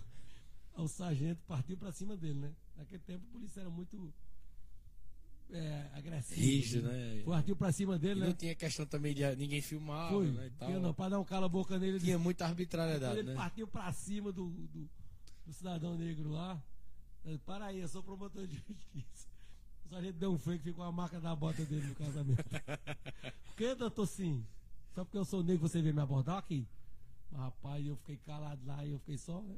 tranquilo na viatura, eu não sou comandante de nada. Então foi um fato engraçado, Aham. inusitado, mas verídico. E a partir dali, você vai se moldando. na hora É, de e você vai vendo, né? pessoas. Aham. Você não sabe com quem você está falando. Por exemplo, E outra né? coisa que eu ia perguntar também. o cara Aham. tava, tavam- os caras tava, ó, sexta-feira tava da polícia de Pernambuco estavam assaltando lá as pessoas que passavam. Ele não sabia quem era, porque quando a pessoa se identificava, que ele via Ele já agia de outra forma. que passou um cara lá que ele viu o cara com crachá de, de, de- de repórter, foi-se embora. Agora aqueles que eles achavam que podia fazer extorquir, que eles Aham. iam ficar impune, comum, né? Que... exatamente, que eles iam ficar impune, eles faziam. Aham. Só que eles se esqueceram que hoje as pessoas filmam, né? E as pessoas sabem, acessam o computador, o telefone da corregedoria está logo ali e se faz as denúncias. E não precisa nem se identificar. Essa denúncia foi feita, mas foi identificada por cinco pessoas que foram vítimas deles. Aí, é, outra... Eles vão tomar conhecimento desse po- podcast, que os fatos aconteceram e que eles vão responder por isso. Aí outra pergunta, né? Você falou dessa questão da, da- da- do preconceito, do racismo. E aí você, como negro policial, entra pra polícia nos anos 90. Você passou por racismo? É, tinha muito policial negro, tinha pouco? Como era? Não, tinha muito policial negro. Dentro da polícia a gente era tratado, sabe, igual. igual. Até com certo diferencial do branco. Porque eles achavam, eles tinham essa convicção que os policiais negros eram mais ativos, eram mais corajosos, mais dispostos para enfrentar as ocorrências. Era o, diferencial era esse. Mas na rua. Na rua, coitado, não podia ver um negro não, que já quadrava e o- mão pra cabeça. Era, era bravo o racismo na rua. Era. Era. Só, assim, veio, veio muita abordagem assim que acontecia. E você via assim que o cara era de bem, mas que às vezes era tratado mal porque Não era preto. Ver, olha, coitado, olha, nordestino principalmente. O cara chegava lá sem saber de Mas nada. o cara ser preto e cara- nordestino. Porque quando eu cheguei lá, os caras diziam, ó, quando vê a rota, sai correndo, que os caras atiram, primeiro mata pra poder atirar. Aliás, pra poder atirar, né? Primeiro atira pra Pra poder. poder perguntar quem é. Aham. Aí você vê com essa mentalidade, você nunca viu nada. Você aí via morrer de medo, né? Quando via. Rapaz, algum- morri de medo. Quando eu cheguei, E quando ele vê você com medo, quadrou, já eu não era para. polícia não, sabe? Aham. Eu ia com uma marmita que eu ia correndo, mas ia pra pegar um ônibus. Aí eles pensaram que era Naquele ladrão. tempo, negro correndo é ladrão. É, e, e, pra você ver, né? Tem até uma piada racista sobre mas isso. é assim né? mesmo, mas era Aham. verdade. Eu correndo pra pegar o ônibus. Aí eles pensaram que era ladrão. Eu pra cabeça, ladrão, eu digo, o quê? E a abordagem truculenta. Você tá qual foi? Chutando meus calcanhar. Eu digo, quando eu virei polícia, eu digo, eu vou atrás daquele policinha, desse tamanho, chutando meus calcanhar. Vou encontrar esse cara. Eu disse, não, eu tô correndo pra pegar o ônibus. Você é louco, quer morrer? Eu digo assim, não pode correr, não, eu vou perder o ônibus. Já. Tá aqui minha, eu disse, olha, tá aqui meu crachá, quando ele sai da beleza, tá aqui minha, minha marmita, que eu tava com marmita, né? Eu trabalho ali. E eles ainda custaram pra. Eu disse, tá aqui minha farda, ele olhou e disse, é, tá bom, mas vai correr não, esse nego. Ô, negão, não vai correr não, que tu vai levar um tiro. Ó, Se fosse a rota, levava um tiro. Eu digo, mas não vai ser. Eu tô indo pegar o ônibus. e aí? É, você acha que mudou muito? Até, até porque hoje tem muita defe- defesa, né? Pra- contra- tem muita coisa contra o racismo hoje em dia, né? Hoje tá.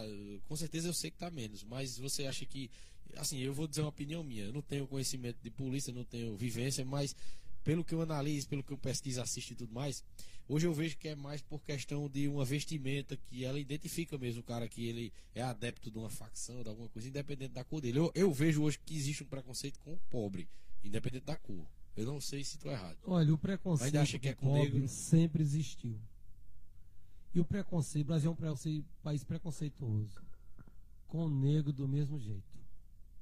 Se você pega a polícia em si, se ela vai se dirigir a um branco, aquele branco é safado. Se é um negro, safado, se é vergonha, é ladrão.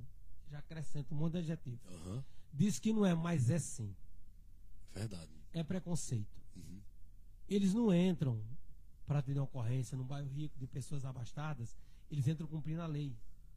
Mas num bairro de pessoas pobres, Às vezes entra bel prazer. eles entram, sabe, com truculência. Com truculência. Uhum. Porque acho que só o pobre, Que faz coisa errada. exato, que é bandido. Aham. Mas é o que eu tô dizendo pra você. Quando pega um filho do rico bagunçando na rua, vão levar ele em casa na viatura. Quando um- pega um filho do pobre, desce o cacete e leva pra delegacia. Quando deixa na rua mesmo. A gente tem um caso aí é, que foi emblemático no Brasil, não sei se você chegou a ver, do filho de uma desembargadora lá do Mato Grosso. Né? Sim. Isso aí ah, foi um dos casos que eu vi de maior impunidade que eu já vi na história desse país.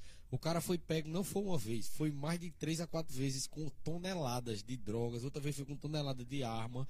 E a mãe, pelo cacife que tem de desembargadora, conseguiu livrar o cara de tudo isso aí, entendeu? E às vezes o cara, que nem foi aquela história, rouba um frango, leva um cacete, fica não sei quanto tempo preso, nem a advogada às vezes não tem, né? Essa semana nós tivemos um caso aqui no Brasil, no STF, com o ministro Nuno Max. Eles entraram com o princípio da insignificância, que a mulher roubou uma caixa de chocolate e uns bombons. E ele não aceitou. Ele não aceitou o recurso. Não, quando foi- já está condenado, vai preso, já vai preso. E teve outro caso do ministro Gilmar Mendes que condenou um cara que roubou uma bermuda de 10 reais. Esse caso aí eu vi também. Pra você ver, então, não é aqui, isso é das coisas superiores, não é aqui, e aqui de baixo. O reflexo vem lá de cima. Aham. É que eu tô dizendo pra você, a polícia hoje, pra prender, ela quer saber quem é a pessoa. De que Porque família é. ele pode perder o emprego, né? Também tem esse lado também que a gente tem que entender, né? Exatamente. O policial também é um pai de família e às vezes ele sabe que se ele, se ele fizer alguma coisa com o cara que é protegido do governador, ele tá lascado, meu Ele amigo. tem que cumprir Ele vai lei, ficar longe da família dele preso, né? Porque vai preso e ainda vai depois perder o emprego, né? Tem essa questão também que eu ia lhe perguntar, que eu vi em vários podcasts policiais dizendo assim: se você vai virar policial, meu amigo, não tenha medo nem de processo, nem de ser preso, porque você. qualquer, uma uma situação. Ele disse, ele disse: vai ter alguma ocorrência que vão querer botar você como errado Vai, e você vai acabar pagando. vai, acontece. Vai, sim, com certeza. Aham. Você vai pagar. Na sua época, chegou a passar pelo quê? Eu peguei uma ocorrência, eu tava na guarnição. Aham. Não era nem a minha. Eu tava justamente de motorista naquela guarnição, porque o motorista não tinha ido no batalhão. E os caras se envolveram numa ocorrência, que já tinha essa ocorrência, já vinha de meses atrás.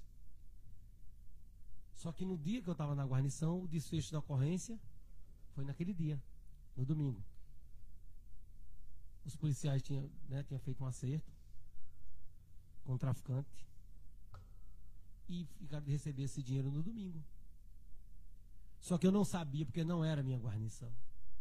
Eu não trabalhava com eles. Como naquele dia o motorista não faltou, sei por que cargas d'água, aí o Honda Setorial me escalou como motorista. A viatura dele. Vou.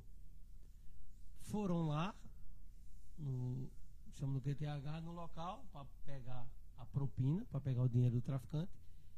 Eu sou motorista e fiquei na viatura. Foram os três policiais. O Honda Setorial e os outros dois. Pra mim tá normal, não tô sabendo nada.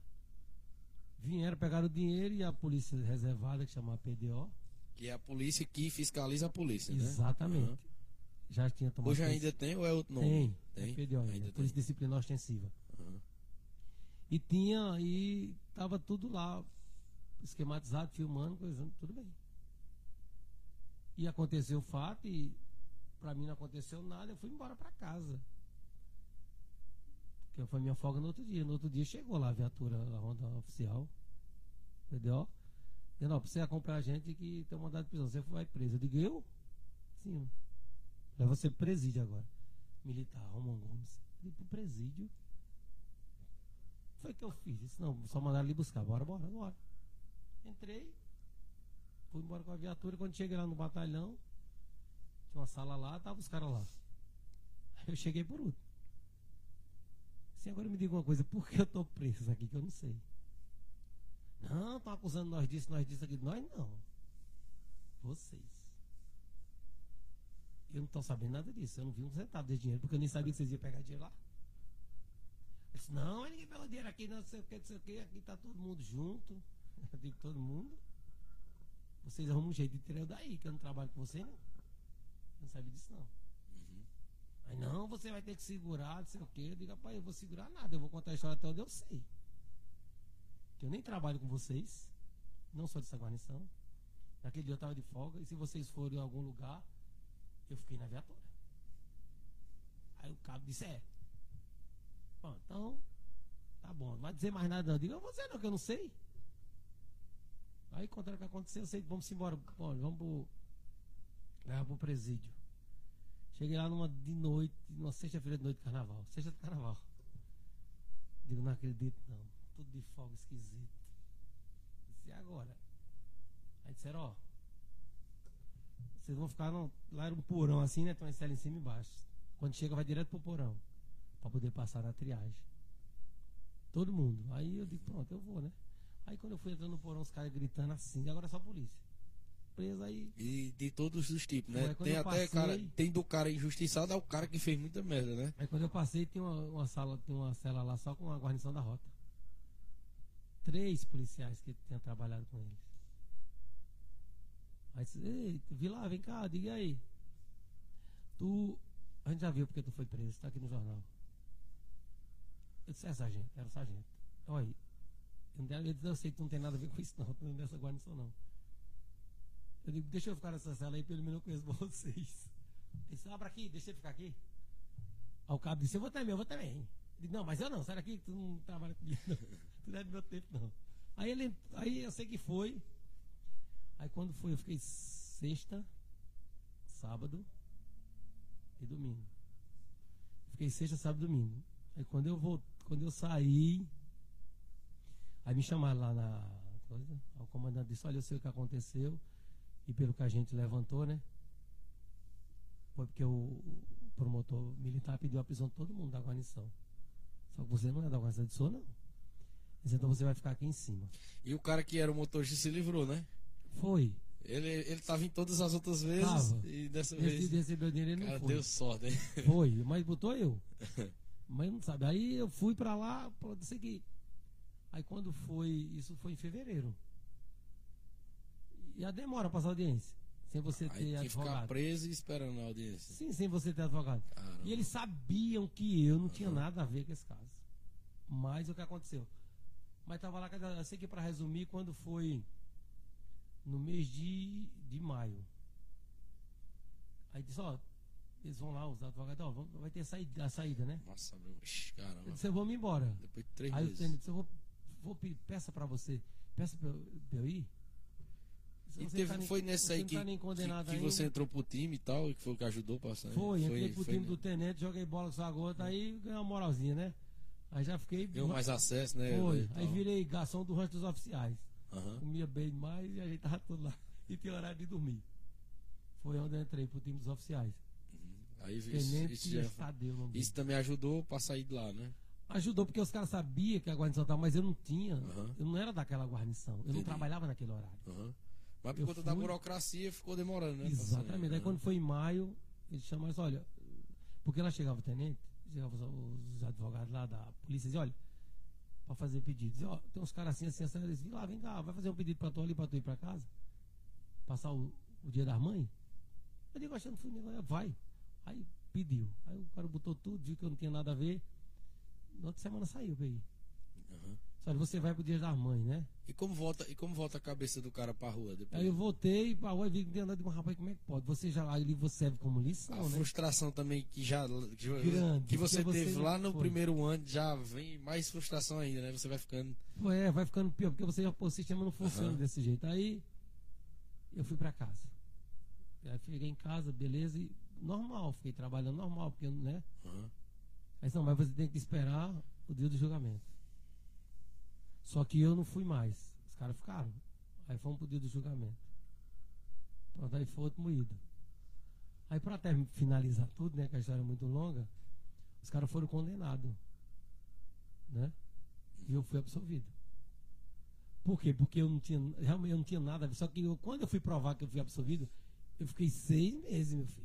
E, e ainda deu sorte, né? Porque poderia ter não conseguido, né? Provar inocência. Exato. E eu, você sem ter advogado, sem nada, Aham. porque eu, eu consegui. Porque, porque o juiz liberou eu em maio, né? Porque quando o advogado juntou, ele juntou a escala e viu que eu não trabalhava naquele horário, nem eu trabalhava naquela E- guarnição. E, e isso aí, pra poder ter acontecido, já tem muita prova, né? Ele já vinha acompanhando há muito tempo já, esse cara, né? já Aham. vinha há muito tempo levantando não, as provas. não tava não, das outras vezes e tal, ele só tava. Não. Foi porque quando pegaram a lista, porque não tem a você- vai, Aham. quando você vai assumir a viatura, tem o nome de todo mundo, motorista fulano aí e tal, entendi. fulano, fulano. Aí o promotor, Nenhuma escala você tava, né? Na escala, não, eu tava na em- escala, Em, em nenhuma tava, tava só nessa tava na escala do serviço de dia, lá Aham. que chama, eu tava tirando serviço de dia, que era só monitorando o batalhão, não tava Ah, na viatura não. Aham, Aí como não tinha motorista, ele botou um cara lá e botou eu pra, pra dirigir pra Aham. ele. entendi. Aí meu nome foi na, na lista do, do- do- da viatura. Aí o promotor pediu a prisão de todo mundo. Entendi. Aí a minha saiu também. Aí no caso. Só que não era eu, motor- eu tava lá naquele dia do motorista, mas o motorista não era eu, eu não era daquela guarnição, não, não trabalhava com aquele povo, não. Aí saiu, voltou pra rua. Ou, ou, tem outra pergunta pra fazer. A mídia hoje, ela interfere muito no trabalho da polícia, né? Naquela época, como era que funcionava isso? Tinha jornalista que era contra vocês, que fazia matéria contra vocês? Como era que você lidava com Sempre isso? Fazia muita, muita matéria contra, ah, sabe? Quando qualquer coisinha, a polícia se envolvia num pingo d'água, eles faziam mar. Sempre foi desse Quando era um jeito. a mídia. vagabundo, né? Sempre Isso. posava como suspeito. O cara tinha uma ficha com 300 metros. É, suspeito. O assassino é o suspeito, era o suspeito, sabe? Quando o polícia levava tiro, eu fui baleado mesmo duas vezes. Não, eu quero Quando- deixar pro final essa Não, parte. assim, aí. quando o polícia levava tiro, o polícia foi baleado, mas não morreu. Parece que dá graças a Deus porque o cara não. Era o cara morrer. E como você lidava com esse tipo de gente assim? é, vocês fizeram a ocorrência, ele vinha pra entrevistar. Um cara que você sabe que vive metendo um cacete em vocês, vive metendo pau. Como era que vocês ah, Geralmente reagiam? não vinha, a gente não. Não dava entrevista, Não, eles, a maioria das informações que os jornais pegavam, na época, era eles pegavam as informações na delegacia das ocorrências. Eles tinham um esquema com a Polícia Civil. Eles não iam nem lá no, no, no, no Não, local. viu? ó, Qual foi a ocorrência de hoje, né? Que A passou Polícia aí. Civil passava tudo. A Polícia Civil passava, eles só faziam a matéria. Do, de lá mesmo da redação fazia. Era. Vai ser um absurdo. E lá mesmo eles botavam o que eles queriam, não ia lá no, no- Agora tinha um jornal tal do Notícias Populares, que quando o PM tinha alguma né, informação, eles ligavam, aí eles coisavam. Aí eu, eu até arrumei um bico, o cara arrumou pra mim. As ocorrências de gravidade, eu tirava foto e eles davam um dinheirinho, né? Eu cheguei a ver esse álbum aí. Tem um álbum de foto, né? E que eu mandava as fotos. Em primeira mão, né? É, que eu mandava as fotos, aí eu, eu fiz um. Tinha um homicídio, tirava a foto ali em primeira Não, mão, de tirava as fotos, e mandava pra Já, eles. não, chegava na hora do tiroteio, os caras chegando no hospital, tirava as fotos Eles já deviam fazer o maior sucesso esse jornal, né? Que ele tinha Fazia. as fotos exclusivas, né? Notícias populares. Poli- e quando a polícia era baleada, eles gostavam de botar. Eles gostavam de botar. Até o dia que eu olhei o jornal e vi meu nome baleado. Era- era-. Outra coisa que, que, que agora pra finalizar, né? É, a sua, o seu, o seu, o, o fim desse ciclo seu na polícia foi quando você quase morreu e foi baleado. Foi. Antes dessa quase morte, você tinha sido baleado antes também, foi? Um ano antes. Como foi a primeira vez que foi baleado? A primeira vez eu fui, Foi a ocorrência. fui entregar, fui, era meu dia do meu aniversário. Aí o doutor Gilberto, um amigo meu lá da delegacia, polícia civil, era meu amigo. Eu só tinha dois, poli, dois polícias, um PM amigo e um polícia civil amigo. Porque Dois amigos, né? É, amigo. Dois amigos, só tinha dois amigos. Dois amigos, outro é colega. Dois amigos que para fazer para te ajudar em qualquer coisa que você precisasse. Isso também é muito recíproco. Uhum. E ele me chamou para entregar a intimação na favela em Boimirim, lá perto de Santo Amaro. Eu fui, quando a gente foi entregar a intimação, tinha, uns- tinha uma boca lá, eu não sabia, nem ele. Quando a gente foi descendo, os caras estavam armados. Só, só vocês dois. Foi, a gente foi pra lá só entregar a intimação Aham. e voltar. Que a gente ia um karaokê que tinha, né? Lá na Liberdade. Já que eu tava karaokê nesse tempo aí, já. Teimava. e a gente foi pra lá. E os caras, quando viram nós descendo, só fizeram sacar as armas e sentaram o dedo. E vocês abrigaram e também. Foi, revidamos. Aí acertaram o Foi tiro baleado aonde? na perna. Eu caí na hora, eu digo, rapaz, eu pisei num buraco, o cara acertou. No caso, quebrou o osso. Quando foi? Foi a, a tíbia. A tíbia. Quando eu olhei, tava um buraco na calça. Digo, não A bicha acredito. já eu digo, não acredito. tava não. dobrada já. a Ah, digo, não Ah, acredito, não. Foi um tiro que me acertou. E a dor aí do tiro, como é? Não, é uma coisa muito rápida. Você tá na adrenalina ali também, não, na é, hora? você tá na adrenalina, você não se preocupa. Não Aí depois, muito, não. na recuperação e tal. Aí você começa a sentir o drama. Aí E- quando eu fui pra. Aí chegou um monte de viatura, né? E me levaram Algum dos ficou- bandidos levou a ficou- pior? É, o dois levou a pior, um foi baleado e, e foi eu e ele na E ele, e ele levou tiro também, ele? Levou. Levou? Ele chegou morto no Hospital Santa Amara. Caramba. Eu cheguei com um tiro na canela. Nós dois na viatura. Não, ele de morreu? Ele morreu? Morreu. Nesse dia com você? Sim. Caramba. E como é que fica a cabeça também do cara, hein? Um amigo e tal. E Não, também, e que é amigo- poli... Não, sim, o seu O amigo. morreu né? foi o vagabundo. Foi o vagabundo. E, e Gil- no- Gi- Gilberto, né? Que Teve se chama nada. Giba, né? Ele não teve nada É. levando um tiro. Ah, Não entendi. morreu um tiro, não. O, o, o vagabundo que. que entendi. Foi, que Aham. infelizmente foi alvejado. CPF cancelado. O braço do capeta. Né? CPF cancelado nem de Siqueira. Siqueira Júnior. E aí, a segunda vez, como foi que foi baleado? Pronto, aí completou mais ou menos um ano. Faltava três dias pro meu aniversário. Rapaz, aniversário meu é terrível. E eu fui no Braz. Pagaram uma ocorrência, né? Aham. Uma Continuar. ocorrência no Braz. E eu fui pra lá pra atender a ocorrência. Quando cheguei lá, os caras estavam esperando um grupo de pessoas que estavam dividindo, né? Tentando tomar o ponto da boca, tentando tomar o ponto. E os caras que foram tomar o ponto estavam tudo armado e pagaram a ocorrência pra polícia que estava tendo um movimento de tráfico. E a gente foi pra lá atender um movimento de tráfico, só que não sabia que os caras estavam esperando pra ter o tiroteio. Aham. E quando nós chegamos lá, os caras já foram metendo bala em cima. Tinha De quantos- noite, seis horas no escuro. Vocês estavam em quantos? Em Vocês? três. Em Foi só uma três. ocorrência normal, ninguém foi Aham. atender nada grave. Aí foi onde acertaram. Assim, acertaram o Vicente nas costas e me acertaram Uhum. também. Eu tava com colete à prova de bala, mas a bala passou pela lateral do colete. Nessa época aí já tava já também e era que ano? a coluna, 95.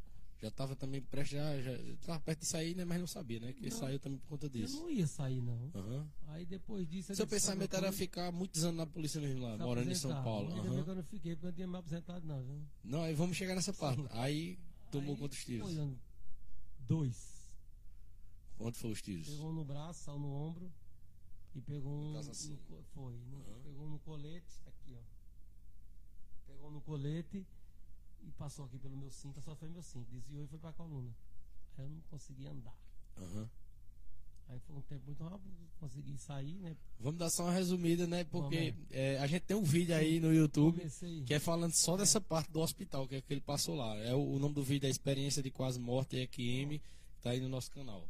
Aqui o, o foco é na polícia. Aí Aí fui. foi, ficou em coma, né? E tal. Fiquei em coma seis dias, depois acordei acabei me recuperando, né? O outro tá lá, essa história completa que a gente contou. E quando, e quando recuperou, foi aí que você se desligou e Foi quando eu recuperei, eu vim pra casa. Voltou pra Paraíba e disse digo, nunca mais, pra Paraíba e não quero mais saber não. nunca mais eu Mas não, você vai descansar lá e depois a gente ligar. E ligaram pra mim Pra voltar aí. um ano, que era o que eu tava recebendo, né? O salário, Aham. pra fazer os exames. Porque eu já tava tinha recuperado, já tava andando. Eu disse que não ia mais. Com dois anos me ligaram. Eu sei que pra resumir, com cinco anos me ligaram de novo. Só disse última chance de voltar. Eu disse, não, tá de deserção aí que eu não vou mais não. Aí desligaram Aí totalmente. Foi desligado Aham. totalmente, aí não fui mais. Aí eu, teve uma coisa que a gente conversou em off que eu achei interessante também. Várias pessoas se formaram com você lá, vários policiais. Eh, você fez amigos lá, né? Como disse, fez colegas também. Quantas pessoas assim você tem de lembrança que você sabe que eh, foram mortos? Olha, quando eu tava na polícia ainda já tinha sido morto cinco pessoas. Conhecidos, todos E conhecidos. por último, agora faz três anos, foi meu amigo. Tava saindo de casa pra colocar o lixo. Ele já tava. Não era mais da rota, né? É bom- É lembrar disso também. Não era mais da rota. Quanto Não, tempo já que depois isso? do Carandiru, o pessoal da rota, todo mundo foi distribuído pelos batalhões de rota. Ah, Não ficou mais ninguém, não. entendi. Porque foi. Eles também caíram em cima da rota, né? Foi. Ali. Aí tiveram que reformular tudo. Aí Aham. tiraram todo mundo que tava lá, os antigos. Aí ele estava trabalhando no grupamento aéreo, que ele era um, um exímio atirador. Ele atirava do Ele helicóptero atirava do helicóptero, né? Ele não era nem em São Paulo mais, né? Era na Baixada Santista, se Era, me tava engano. na né? Baixada. Caramba, eu já tava em outro local Ele e sempre vai pro aí... interior, de rapaz vai pro interior, cidade pequena, que era a cidade dele, a cidadezinha pequena, né? Aham. Inclusive eu falei esses dias com a sobrinha dele, que virou polícia. Eu disse, olha, eu lembro porque eu tenho umas fotos aqui, você e meu tio, e eu virei polícia por causa do que aconteceu com meu tio. E ele falava muito em você e eu vi umas fotos aqui. Ela falou comigo esses dias. E o marido dela também policial. Aí há três anos atrás, aí ele tava saindo de casa. Pra colocar o lixo pro carro passar. Os caras estavam esperando ele sair de casa e metralharam ele. Caramba. 48 anos. E aí, foi o que você falou, né? Se você tivesse ainda por lá, também já tinha tido o mesmo destino. Não, eu não tava mais contando essas histórias, não, não tenho dúvida disso, porque era uma vida. E a partir, principalmente hoje, que pessoal do crime não, né, não tem mais nem aí com polícia, não. Aham, Agora a culpa é do pessoal do crime, a culpa é da polícia se misturou com o crime. aham.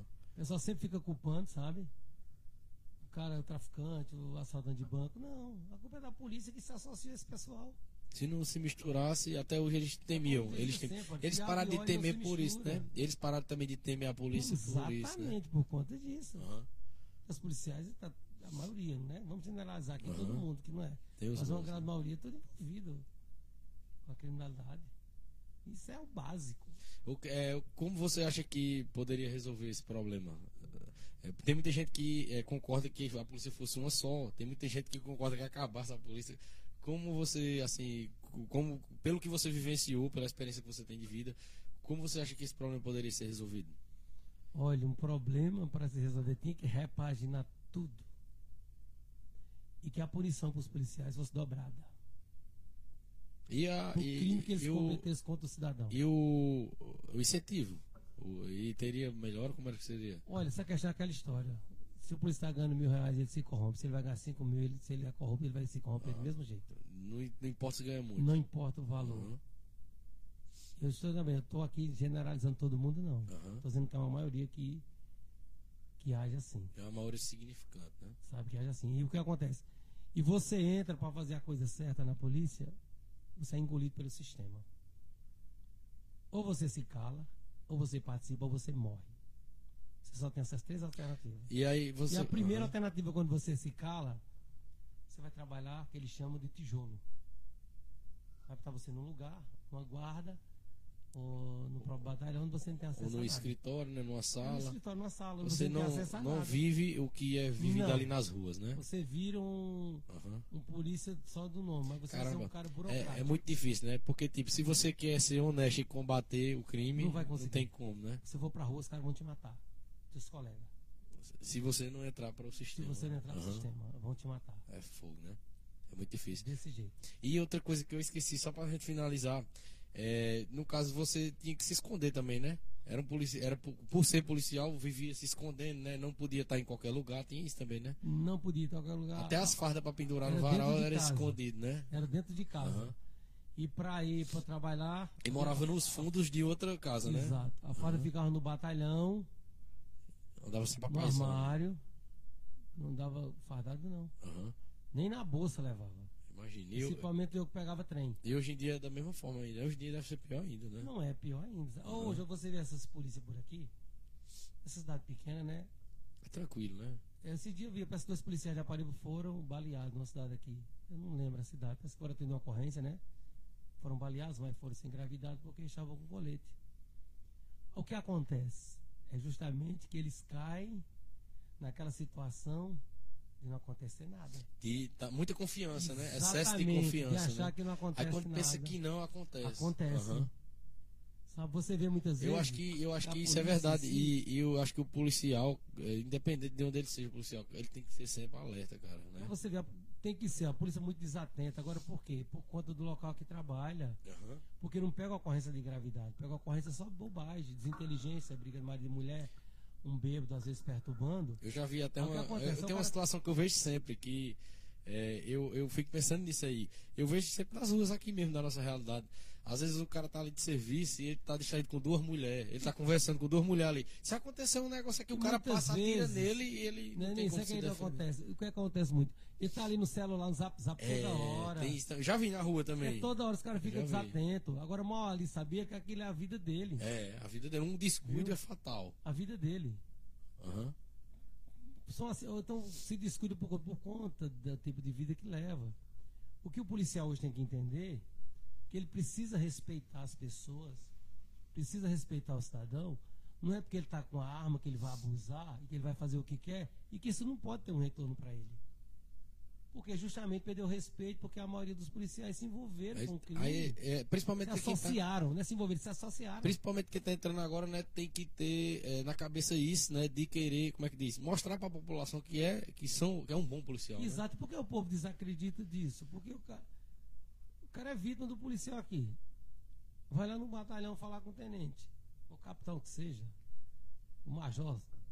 O cara vai encobrir o cara e vai inverter as coisas para que você seja O o culpado da culpado do que situação. né? aconteceu. Aham. É por isso que muita gente hoje está filmando com o celular por conta disso. E muita gente às o vezes. comandante imediato sabe que o cara cometeu crime, sabe que o cara é corrupto, mas ele encobre, é o corporativismo.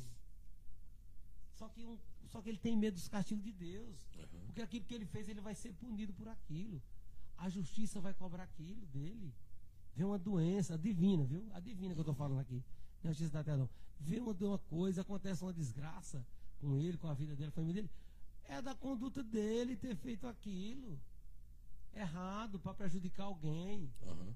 sabe? Para encobrir um crime de um colega seu. Às vezes não entende né, a colheita, né? Sabe? Entendeu? Não, aquela história não acredita na colheita. Ele acha que ele está fazendo tudo certo. Mas lá na consciência ele sabe que ele está fazendo errado. E se e pra gente finalizar, é, tipo, é, você contou uma realidade, a realidade da, da polícia aí, e tipo, imagina um, um cara que tá assistindo agora que ele, ele quer fazer o próximo concurso para entrar pra polícia e ver essa realidade aí. Você falou coisas boas, mas também falou coisas que são realidade e que são ruins, né? Que são lado negativo. Mas o que você diria para o cara que tá querendo, Olha, que tem esse sonho, que, que acha linda a Olha, infelizmente, você polícia? entrar na polícia hoje para tentar fazer o que a lei determina, o que a lei Câmara manda, lá. viu, o sistema vai lhe engolir. Infelizmente.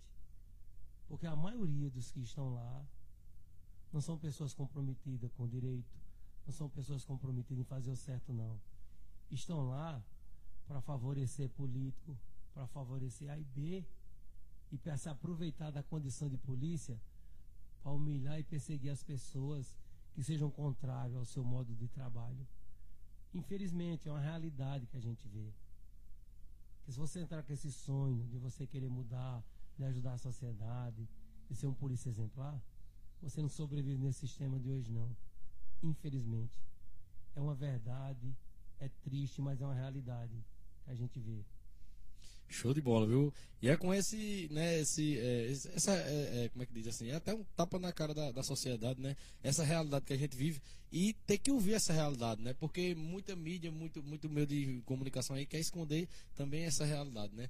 O YouTube, esses podcasts estão vindo também para isso, né? A gente quer trazer a realidade de fato para as pessoas, né? Olha, eu quero que vocês façam os comentários no vídeo. Isso, isso, A exatamente. questão em relação a essa questão. Se você já foi vítima da corrupção policial, para você ver a quantidade de comentários que vai ter Ou de se pessoas conhece alguém que já foi ou também. conhece alguém que já foi extorquido por polícia na rua, porque estava sem habilitação, porque o carro estava atrasado, porque o carro estava com pneu liso e outras tantas coisas que eles inventam para extorquir o cidadão de bem. Aí depois querem respeito da sociedade, fazendo isso com o cidadão que trabalha dia a dia para sustentar sua família honestamente. Show de bola. É, valeu pela presença, Alberto Vilar Limonta. Muito obrigado por ter trazido pra gente esse relato aí. Foi, foi, demorou, mas saiu, né? A gente pelejou aqui, deu uns problemas técnicos, mas saiu. A conversa foi muito boa mesmo, muito mais do que eu esperava. A gente trouxe muito conteúdo bom, com certeza. Muita gente vai gostar. Desde já, quem estiver assistindo nesse momento, queria pedir para se inscrever, para deixar um like aí no nosso, na nossa live. Vamos fazer vários cortes também disso aqui. E não é a última participação dele aqui, não. A gente ainda vai fazer um aí pro meio de 2022 sobre os bastidores da política, né? Aí você Ah, viu que é podre. a, a política por trás das cortinas. Que Vixe, o pessoal só vê, né? A política na frente. a A coisa imprensa bonita. fala, mas o que É, acontece nas O salas, glamour, né? Só quem já participou, É, ele também sabe. tem vivência disso aí, a gente vai trazer pra cá, né? Então, muito obrigado pela presença, foi show de bola, né? É, acompanha a gente nas redes sociais aí. É, e é isso, Eu compartilhe. agradeço e pode deixar a última frase. Não recue. Vá atrás do seu direito. É o seu direito. Não se deixe se abater, nem ser perseguido, nem ser ameaçado. Por quem quer que seja, não. É seu direito, é seu direito. E tenha fé em Deus, porque você vai vencer. Porque a justiça dele é correta e certa. E todos são responsabilizados pelos seus atos. Show de bola. Valeu e até o próximo PBcast Podcast Nordestino. Valeu, até a próxima. Feliz ano novo a todo mundo, né? ah, vai ser postado em janeiro, a gente vai ter que fazer os cortes. Feliz ano a todo mundo, que o ano 2022 seja de vitórias e oportunidade para todo mundo.